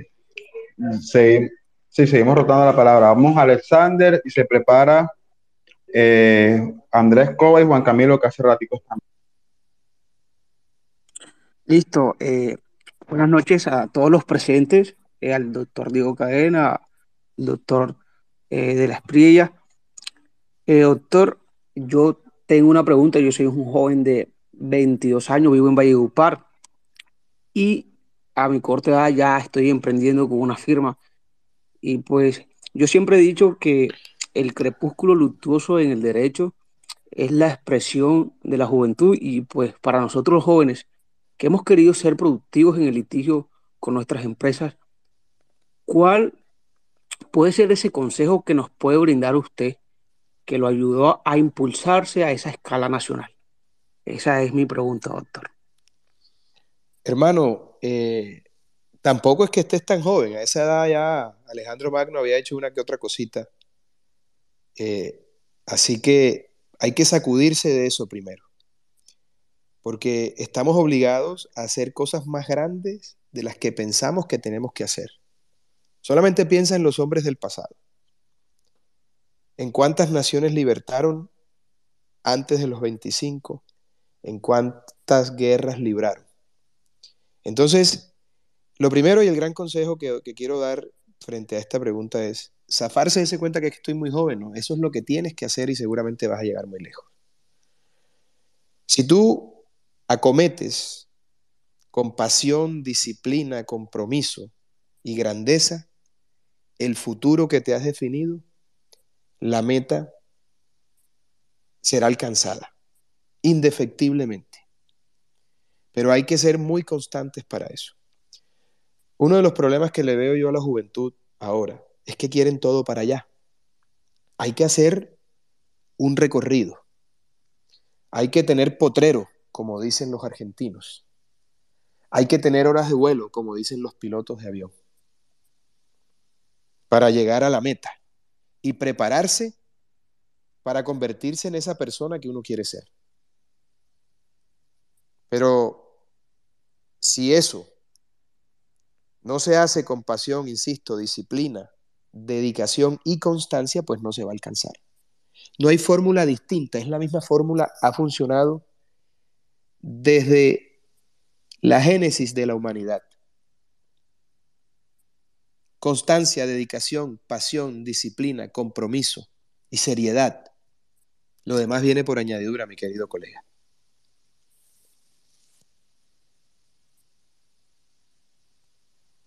Nati. Bueno, viene el señor Coba. Hola, Belardo, ¿cómo estás? Ah, Eh, espérate, Coba, espérate. Ajá. Antes de que vayas a hablar, el Spanglish lo guardas. Y los comentarios Dale, pesados dale. también. Dale, dale. Listo, no, no, pues. eh, hoy, estoy, hoy estoy live. Eh, este, Abelardo, dos preguntas corticas. Eh, la primera, tú, tú expresaste acá que, que pues te inclinas por Mafe, pero y, y tienes claro en la segunda vuelta vas por el que sea menos Petro. Pero imagínate tú un, escenario donde tengamos al chavismo, que es Petro, y un socialismo light como el de el Moir o Fajardo o Robledo. ¿Qué harías tú? Y la segunda, quiero que me hables cómo fue la entrevista con Juan Piz González, qué piensas de, del personaje y como tal, qué piensas de la parodia que él le hace a los uribistas, porque es una parodia que le hace al uribismo. Muchas gracias. Con respecto...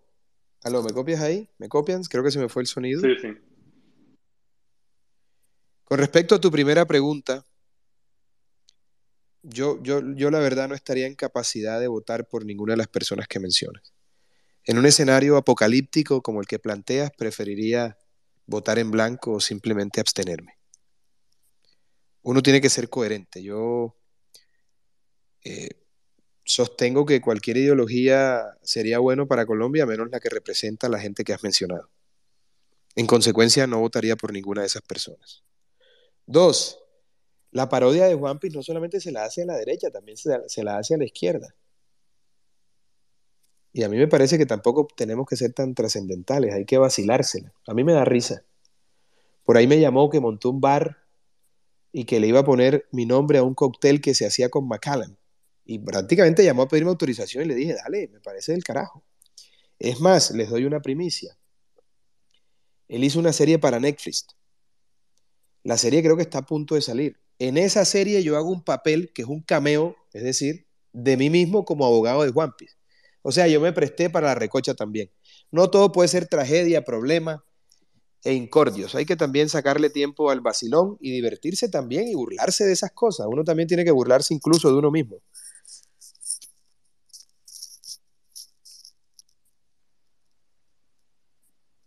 Bueno, que entre el diablo y escoja. Señor Juan. ¿Quién sigue? Juan Camilo Taborda. Y sigue, se prepara Buenas con noches. mate. Buenas noches, un saludo a todos desde Río Sucio Caldas. Eh, un saludo también para, para Abelardo de la Esprilla. Bueno, pues primero eh, me veo en la necesidad de señalar de que mis posturas políticas son diametralmente distintas a las del señor de la Espriella, pero a veces prefiero encontrar mejor puntos de, de unión que de, de desunión.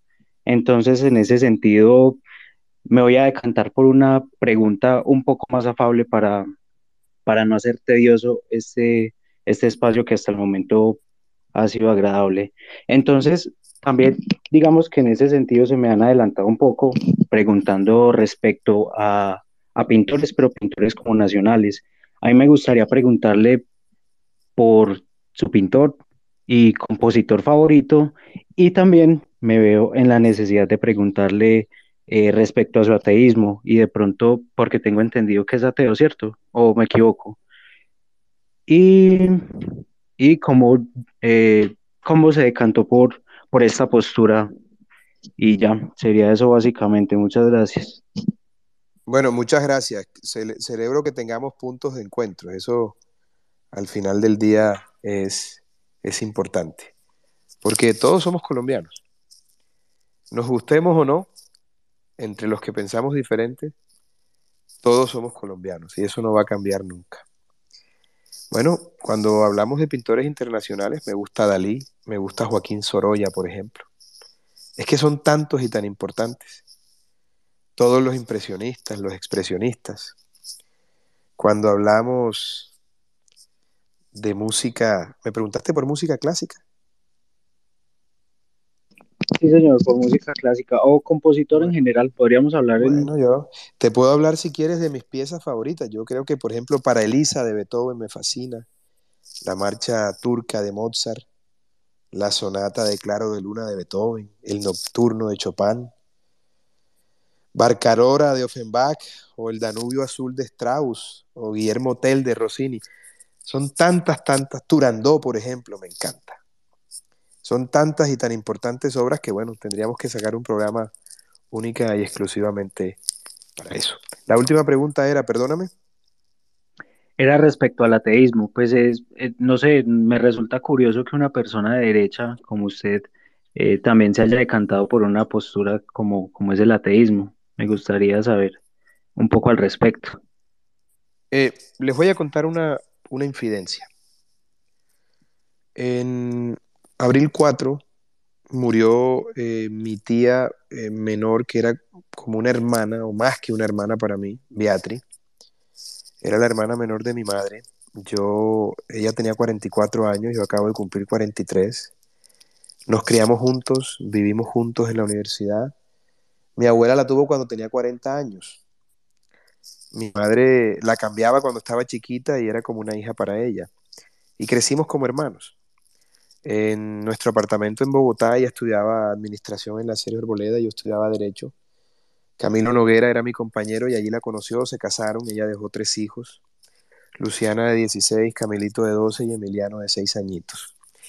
Eso ha sido una tragedia terrible para la familia porque ella era la joya de la corona, era una mujer muy virtuosa, muy amorosa, muy cariñosa y muy especial. Su gran preocupación era que yo no creyera en la existencia de un ser superior porque ella era una mujer muy religiosa y siempre vivía atormentada por eso. Yo le decía a Beatriz, no te preocupes, yo no creo en eso, pero actúo bien. Digamos que yo la moral cristiana la sigo sin ser cristiano y trato de no hacer el mal, trato de ayudar a la gente, trato de ser un buen hijo, un buen esposo, un buen padre, un buen amigo, un buen ser humano. Eh, y ella siempre vivía muy preocupada por eso. Cuando murió, eh, cremamos sus eh, cenizas, la cremamos, cremamos su cuerpo en, en Barranquilla y de allí nos fuimos a, a Santa Marta, donde ella vivía con su esposo y sus hijos. Y yo estaba supremamente acongojado, es más, no, no, nunca antes en la vida había sentido una tristeza tan grande como la que incluso siento ahora cuando hablo de eso. Y un dolor tan profundo, porque yo la quería entrañablemente, éramos más que hermanos. Y era una mujer muy cariñosa y muy especial conmigo. Sus hijos, que son mis primos, me dicen tío. Imagínense ustedes cómo sería eso. Entonces llegamos a Santa Marta eh, y al día siguiente hubo una misa. Hablaron algunos de mis tías, habló su hija, me pidieron que yo hablara y yo no quise hablar, yo dije que no tenía ganas de decir absolutamente nada. Y durante la misa, que la oficiaron dos sacerdotes amigos de ella, por primera vez tuve calma y tranquilidad. Y estoy pensando que todo tiene un sentido y que a lo mejor Beatriz es un ángel que está en el cielo tratando de que yo cambie de postura y de que vea las cosas de manera diferente. Pero estoy en ese proceso de introspección, eh, revisando muchas posturas que he tenido, revisando, peleando con mi razón, porque soy esencialmente y por, y por definición racionalista. Y ahí voy en ese tránsito. Lo cierto es que a lo mejor Beatriz está haciendo el milagro y está obrando en mí para que yo pueda... Al final del día yo admiro a la gente que puede creer porque pueden dar batallas acompañados. Los que no hemos tenido esa fortuna nos ha tocado solos, a nivel espiritual me refiero. Entonces estoy en, en un tránsito bastante interesante, por decirlo de alguna manera y trabajando en ese tema. Yo me imagino que, yo no sé si ahora, creo que usted es casado, no le he seguido esa parte personal, pero yo me imagino que usted desde lo personal, en sus tiempos de soltería, más de una caía, así es fácil, ¿cierto? Con todas esas palabras tan retóricas que usted utiliza en sus comentarios. A eso y a más, este, no quiero entrar en, digamos que en opiniones que, que vayan a terminar siendo más ilustradas con sus prosas, pero quiero entrar sobre un tema de una mujer que me han preguntado mucho al interior, que no tuvo nada que ver con usted, pero que quiero saber qué piensa. Y es el caso de eh, la ministra de las TIC. En, en, ese, en ese evento de lo que está ocurriendo hoy en medios sobre si, si hubo una celebración indebida de contratos, si hubo una póliza falsa, si, si hubo un entramado político, yo quiero que usted me explique, por ejemplo, qué piensa de situaciones como, por ejemplo, la de Tapias y la de los Nules, que terminan siendo vestigios aún en la corrupción, que se siguen moviendo en la corrupción, que se siguen dando en el poder de la corrupción. ¿Qué hacer ante esos eventos? ¿Cómo darle manejo? Yo creo que Karen Abudinem fue asaltada en su buena fe, fue engañada. No creo que haya responsabilidad penal. No sé hasta qué punto disciplinaria por la omisión. Fue cándida e incauta, pero no es una mujer deshonesta. Eso quiero dejarlo claro aquí. Lo segundo es que yo creo que la corrupción en Colombia se resuelve el día que implementemos métodos como el de los tigres asiáticos, que gracias a la erradicación de la corrupción por métodos bastante fuertes, hoy son los países que hoy son los países que son. Mira, yo creo que la gente que le roba a los niños y le roba la salud y a todo eso, yo creo que esa gente hay que ponerla en un paredón. Esa, o aplicarles la ley 556 que es la ley del, que es la bala del R-15 de asalto. Aquí hay que hacer cosas muy radicales para componer este país. Y la gente dirá, no, pero qué terrible, ¿por qué? Bueno, todo lo hemos pensado, lo que pasa es que solamente poco nos atrevemos a decirlo. Pero no hay derecho a que se pierda la plata de la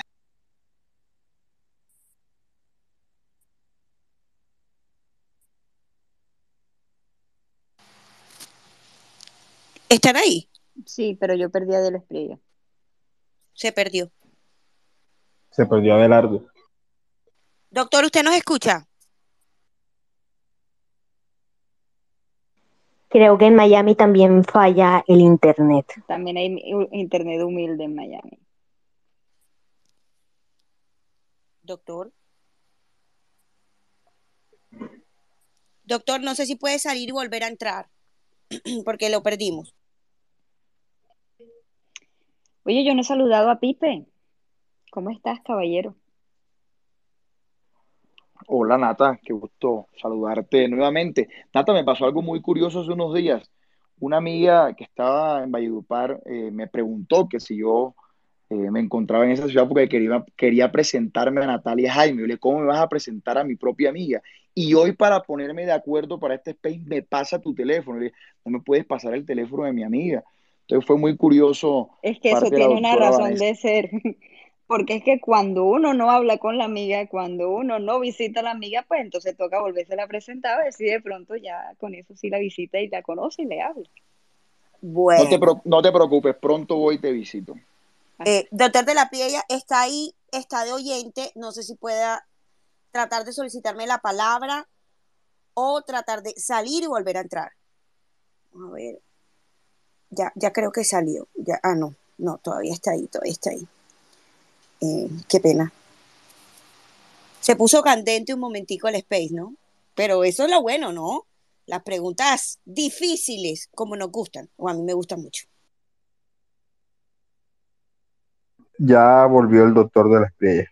¿Nos escucha? Se está conectando. Aquí estoy, aquí estoy. Excúsenme, excúsenme porque no sé qué pasó, el celular quedó completamente bloqueado. Y como saben, no soy muy diestro para estos temas tecnológicos. Aquí le tenemos una definición a eso y es que cuando la gente no logra conectarse bien es porque tiene internet de baja calidad. Seguramente. A lo mejor eh, la gente de centros poblados me está prestando el servicio. Bueno, entonces eso concuerda con una opinión que yo tuve en estos días y es que lastimosamente en Colombia la corrupción no se paga con pena de muerte. a eso deberíamos apuntarle. Lastimosamente, pues ya sabemos que, que ese tema de el bloque de constitucionalidad y todo eso de la vida y demás trunca muchas cosas que serían de mejor manejo. Completamente de acuerdo, Natalia. Interesante que menciones eso, Nati. Eh, interrumpo un momentico aquí eh, tengo dos preguntas para el doctor con todo el respeto. saludos a todos. quiera, pase, entre, siéntese. saludos a todos los que conozco y los que no. Saludos a todos. Mucha, mucho respeto.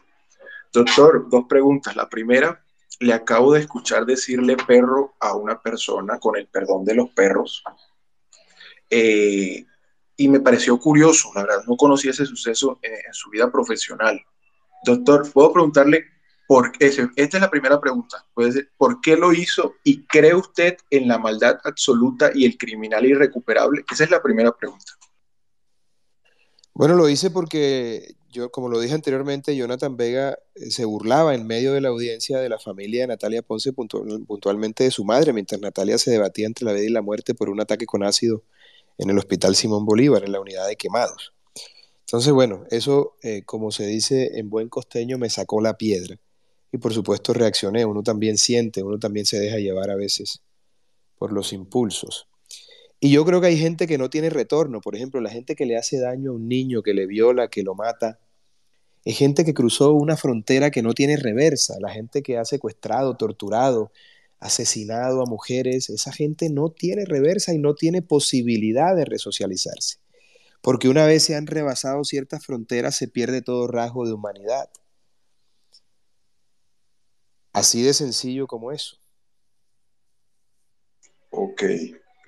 bueno, la segunda pregunta, doctor. Eh, en mi opinión, y lo hice en las estadísticas y cada informe que sale, uno de los mejores estados para vivir e invertir en, e invertir en Estados Unidos en estos momentos son Texas y Florida. En donde, estados donde que, que los tienen en común que existe la flexibilización del porte legal de armas y la pena de muerte le pregunto, doctor, le pregunto su opinión y me gustaría escuchar la opinión también de, de, Pipe Caballero.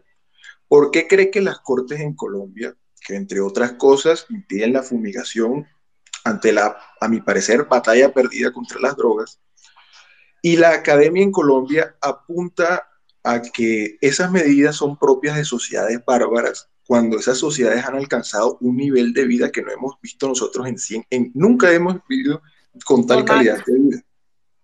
Entonces, esa, esa es la pregunta. Bueno, lo que ocurre es que la izquierda ha logrado a través de fallos judiciales lo que no han podido por cuenta de la victoria en las urnas, dicho de otra manera. Como no ganan elecciones, cooptan cortes, cooptan la educación y a través y por supuesto medios de comunicación y a través de ellos terminan tomando decisiones que desconocen la voluntad del constituyente primario. Es lo que se conoce como litigio estratégico. Eso está inventado hace mucho tiempo. Es un método inveterado y bastante usual eh, en la izquierda radical. Y por eso ellos tratan de acomodar la sociedad a su manera de ver el mundo, sin que las urnas les dé el triunfo, que es lo más absurdo, como en el caso de Colombia. ¿no? Son las 10 de la noche en Miami y yo quiero saber con cuánto tiempo contamos con Abelardo. Tenemos 15 minuticos más porque eh, me encuentro en mi oficina. Eh, voy a ver a mis chiquitines antes de que se acuesten y ese, esa es una cita ineludible para mí. Bien, entendido. Bueno, adelante Cristian con tu pregunta o comentario.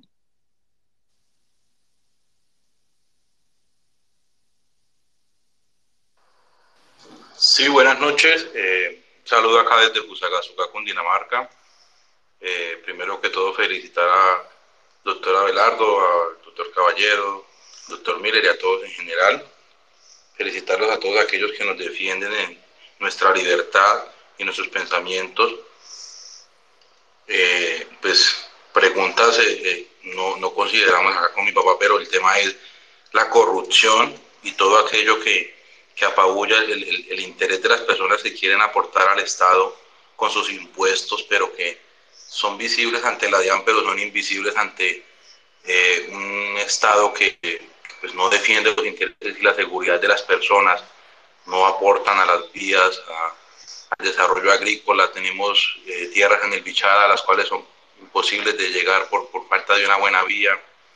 Eh, vamos a adquirir ejemplo particular, un vehículo para la agricultura o el desarrollo del campo y, y es un vehículo considerado para nosotros como un equipo de trabajo, hace que para el campesino sea un lujo, sea más costoso incluso que un vehículo último modelo.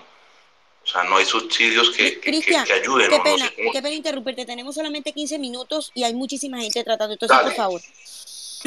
Dale, y gracias. Y por aquí en Fusagasugá, doctor, a la orden, lo que tú necesites con el mayor de los Cristian, una Y pregunta. a Chira, cuando vengan por aquí. con Una gusto. pregunta. Dime, ¿Tienen doctor. todavía la, la heladería Nápoles allá en Fusagasugá que hacen unas paletas de fruta espectaculares? Sí, señor, en la cesta. Ahora mismo están allí, sí, señor. Es que mm, recuerda que yo soy caballista, yo tuve finca en Fusagasugá y tuve pesebreras en Fusagasugá, me encantaba ir al mercado de Fusagasugá y mandaba a comprar el fin de semana como 200 mil pesos en paleta y me comía como 60 paletas en un fin de semana de guayaba, de limón, de mango, un espectáculo y qué clima tan maravilloso el de Fusagasugá. Gratos recuerdos me trae hablar contigo, Cristian. Has mencionado tres, has mencionado tres puntos importantes. La evasión, la corrupción y la importancia del campo, ¿verdad? ¿Es eso? Sí, sí, señor. Qué pena. Muy que- bien. Bueno, la evasión genera más pérdidas que la corrupción, Cristian. Hay que poner a la gente a pagar impuestos, todo el que está obligado tiene que pagarlo. Hay que dejar y hay, hay que obligar a la gente a que pague y hay que perseguir a los corruptos y procesarlos y si por mí fuera, fusilarlos. Y has dado en un punto bien importante. Colombia ha negado todo el tiempo su verdadera vocación, que es una vocación agrícola. Nosotros no somos ni un país industrial, ni tecnología. Lo que tenemos bien es que industrializar el campo y eso está, va de la mano de insumos baratos, maquinaria barata, para que la gente pueda trabajar el campo. Yo creo que somos potencia mundial en temas agrícolas, eso es lo que debemos hacer, dragar el río Magdalena lo que más podamos hasta domarlo, más allá del kilómetro 555, que es hasta donde se puede navegar ahora, es decir, de Bocas de Ceniza por allá al Magdalena Medio, y eh, armar un gran puerto en Barranquilla en donde podamos exportar todos nuestros productos, toda la fantástica variedad de productos del campo que tenemos, convirtiéndonos así en la gran despensa alimentaria del mundo. Eso sería lo ideal para Colombia, pero para eso hace falta una importantísima reforma agraria, con todas las de la ley. Nati. Maya, Bueno, ya, aquí ven. Sí, sí, Natalia, ¿me escuchas? Sí, eso. No me, no me llegó el micrófono al tiempo, perdón, el audio al tiempo cuando te iba a dar la palabra. Gracias, gracias. Bueno, Abelardo, aquí tenemos dos preguntitas del mismo, digamos, de la misma índole. Son del público que la hacen a través del hashtag de la Esprilla en las opinadoras. Entonces va a ser la primera. La primera es la siguiente.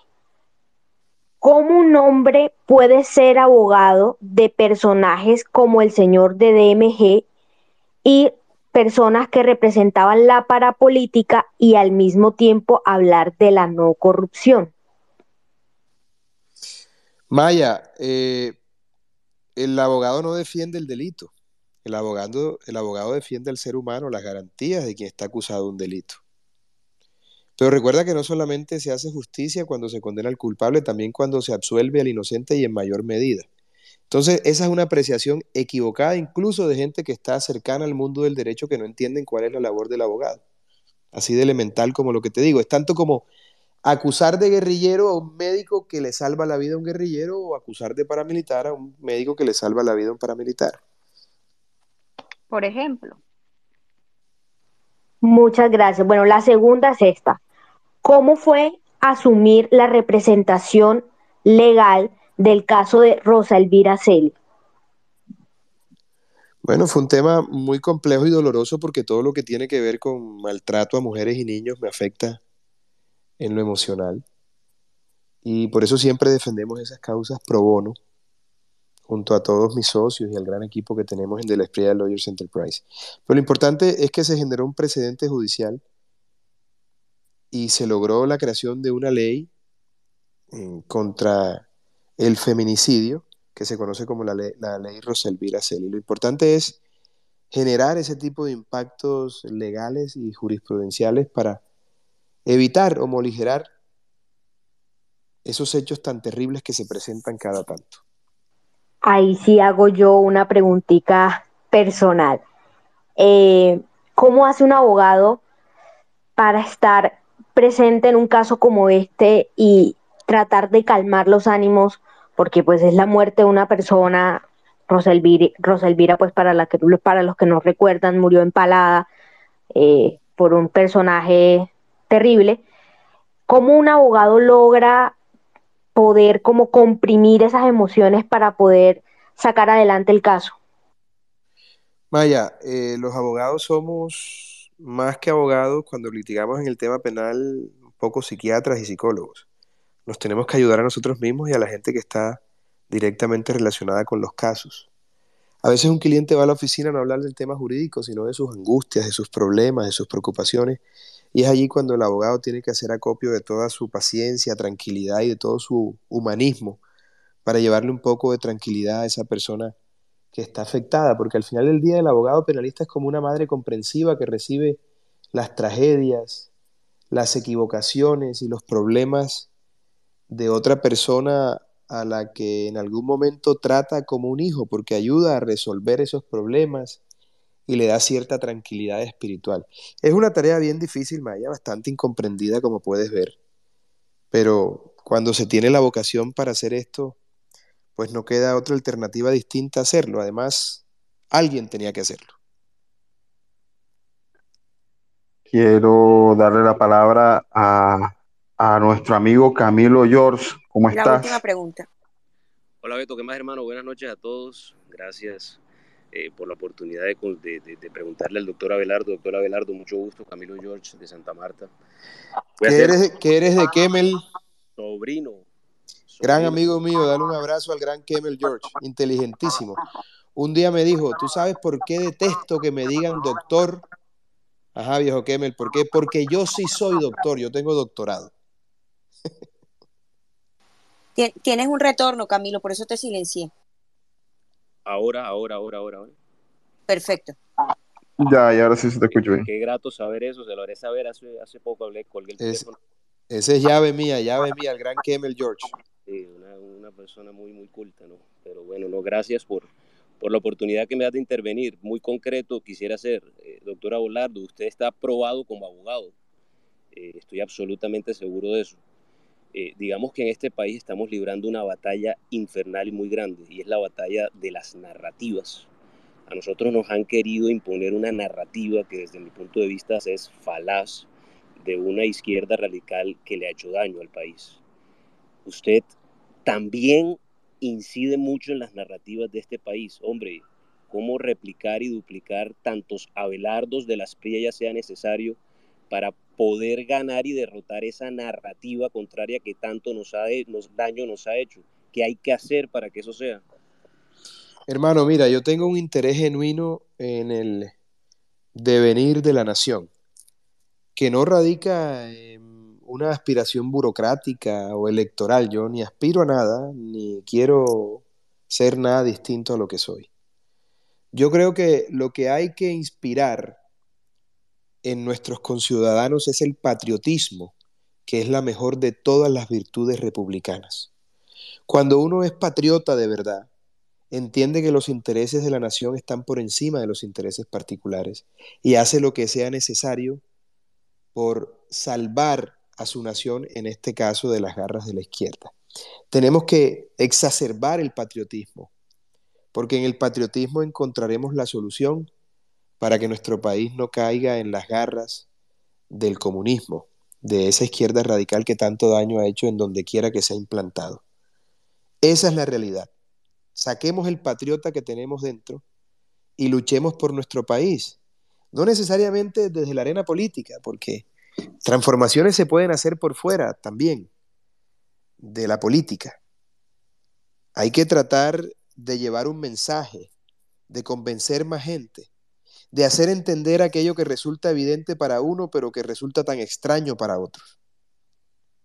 Hay que recordarles todo el tiempo a la gente el peligro al que estamos sometidos y al abismo en el que podemos caer si no resolvemos esa batalla tan importante que conlleva el año 2022, que digo yo será el punto de inflexión entre la democracia y el caos, entre la institucionalidad y el autoritarismo. De tal suerte que a eso es a lo que los invito, a que cada día seamos más patriotas y a que cada día pongamos el mejor de nuestros esfuerzos por sacar adelante nuestra gran nación. Muchas gracias, un gran abrazo. Beto. Abelardo, sé que ya el tiempo, no, el, tiempo se nos agotó, que, que, es un poco tarde allá yo en, empecé, Miami, hermano, yo empecé hoy, yo empecé hoy a las 8 de la mañana y mira la hora que es. Pero la verdad que he estado, he estado Claro. muy contento aquí. Me parece muy enriquecedor eh, este tipo de encuentros y cuenten conmigo. Lamentablemente no lo pudimos hacer antes, pero bueno, estoy aquí 10 minuticos, 5 minuticos Señor. más si quieren. Ah, bueno, Claro, aprovechémoslo, Beto, que claro, aquí ah, estamos. perfecto. No, perfecto, ¿no? Y mira, este, tú que está, tú que varias veces lo mencionaste, este, y qué pena no poder dar la palabra antes. Joven Miller, hermano, ¿cómo estás? Miller y Carlos Chacón, del ICP. Un abrazo, Beto, un abrazo a mis amigas las opinadoras. No, yo he estado aquí como oyente, muy atento escuchando a Abelardo, a todos los que han intervenido. Pipe, todo mi cariño, sabes cuánto te quiero. Y bueno, Abelardo, felicitarte, reiterarte mi admiración, mi respeto.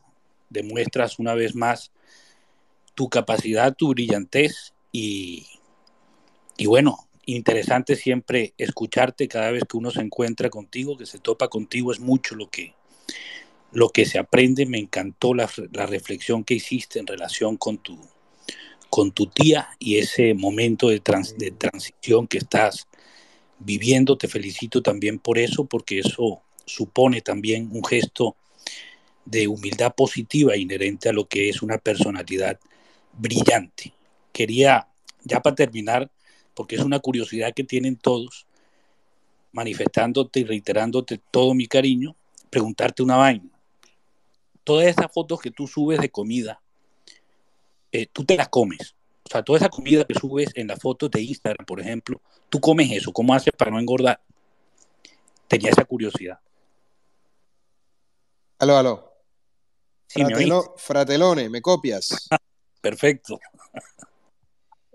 Fratelone, le amore, le, le amore e le ammirazione sono reciproci. Caro, Bene, quel- sei, sei- sei il fratello, sei un fratello fantastico nella mia sai vita, caro.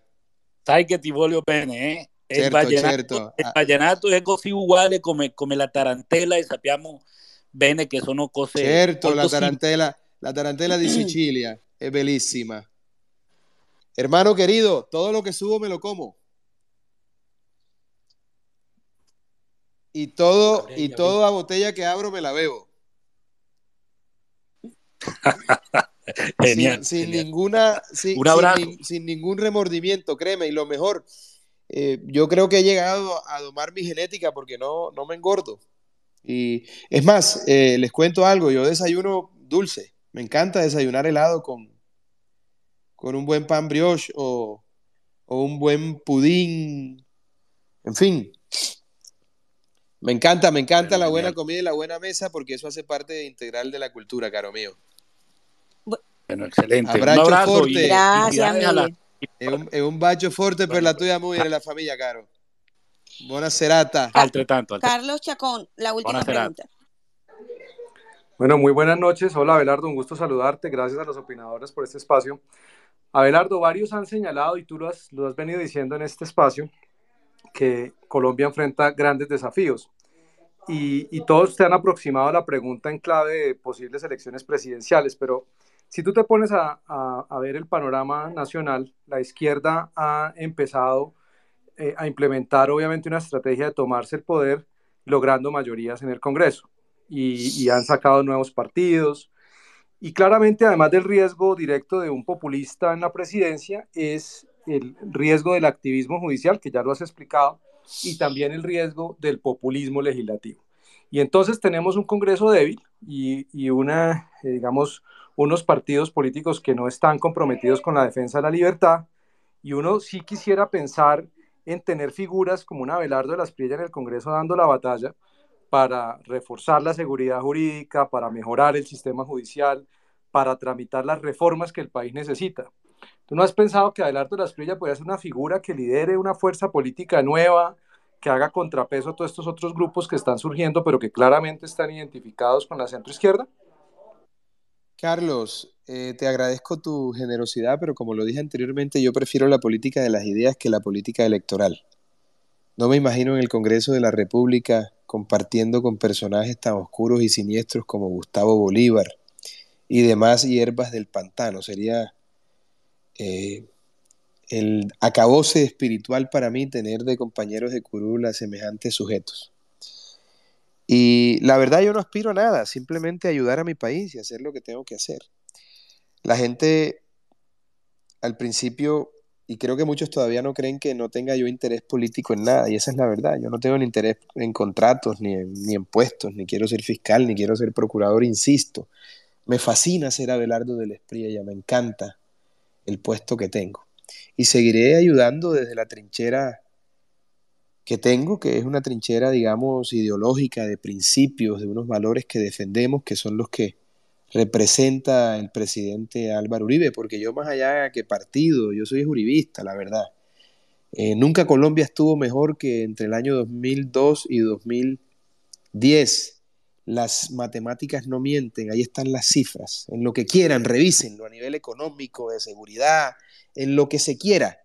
El mejor tiempo de Colombia fue el tiempo en el que Álvaro Uribe fue presidente de la República.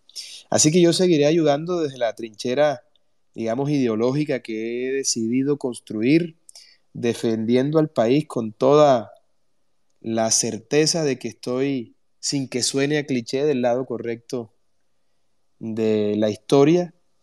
Yo seguiré pensando y siendo coherente como siempre lo he sido, porque mi querido Carlos, la verdad es que como dijo el gran eh, Julio César, alea y acta est, la suerte está echada. Y hay que dar la pelea en el 2022, hay que buscar un candidato de unidad, pero yo sí me resisto a entrar en el tema electoral porque eso acabaría espiritualmente conmigo. Ese no es mi ambiente, me desagrada toda la mecánica politiquera y electorera. Eh, tener que salir a decir tonterías y huevonadas cada tanto, porque ya vieron a Gaviria por ahí tomándose foto con un perro y nunca antes había mostrado el perro en ningún lado. Los candidatos empiezan a decir y a hablar de todas las cosas. No, no, no puedo, no puedo eh, considerar algo más insoportable que eso, porque al final los políticos terminan siendo una persona que no son para agradar a todo el mundo. Yo no sirvo para eso. Entonces esa no es mi verdadera vocación, esa no es la pulsión de mi alma. Y se los digo en confianza y que no salga de este espacio, por favor. Quiero mucha prudencia. Si yo tengo vida de rey, ¿para qué demonios quiero vida de político, de presidente? No quiero eso. Me encanta la vida que tengo.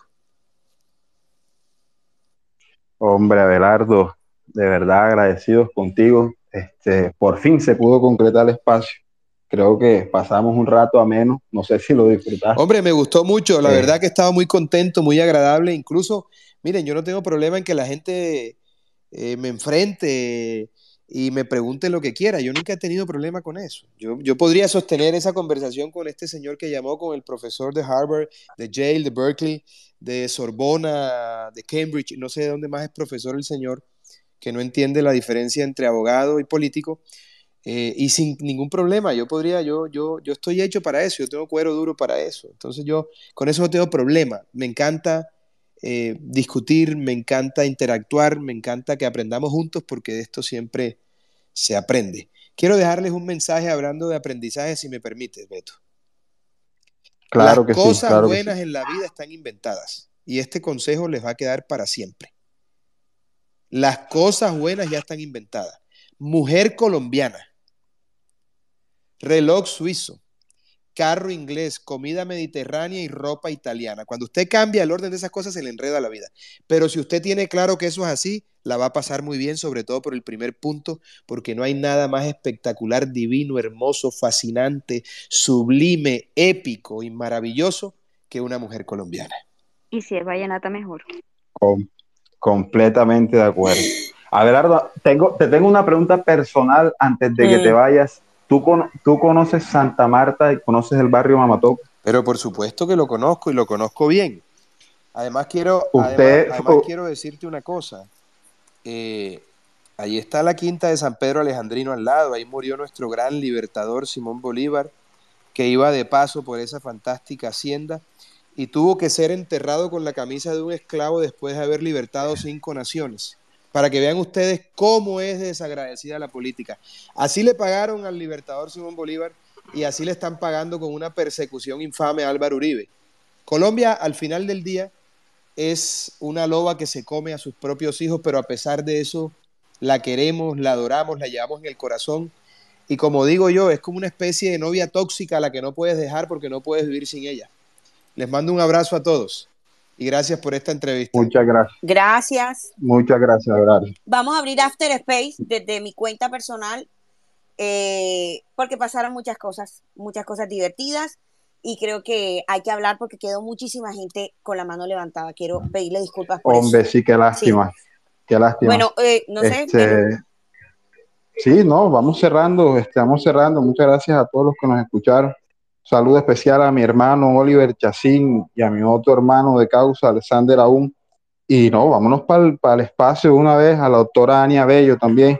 Vámonos para el after, de una. Cierra este space. Camilo, un abrazo. Nos vemos por allá.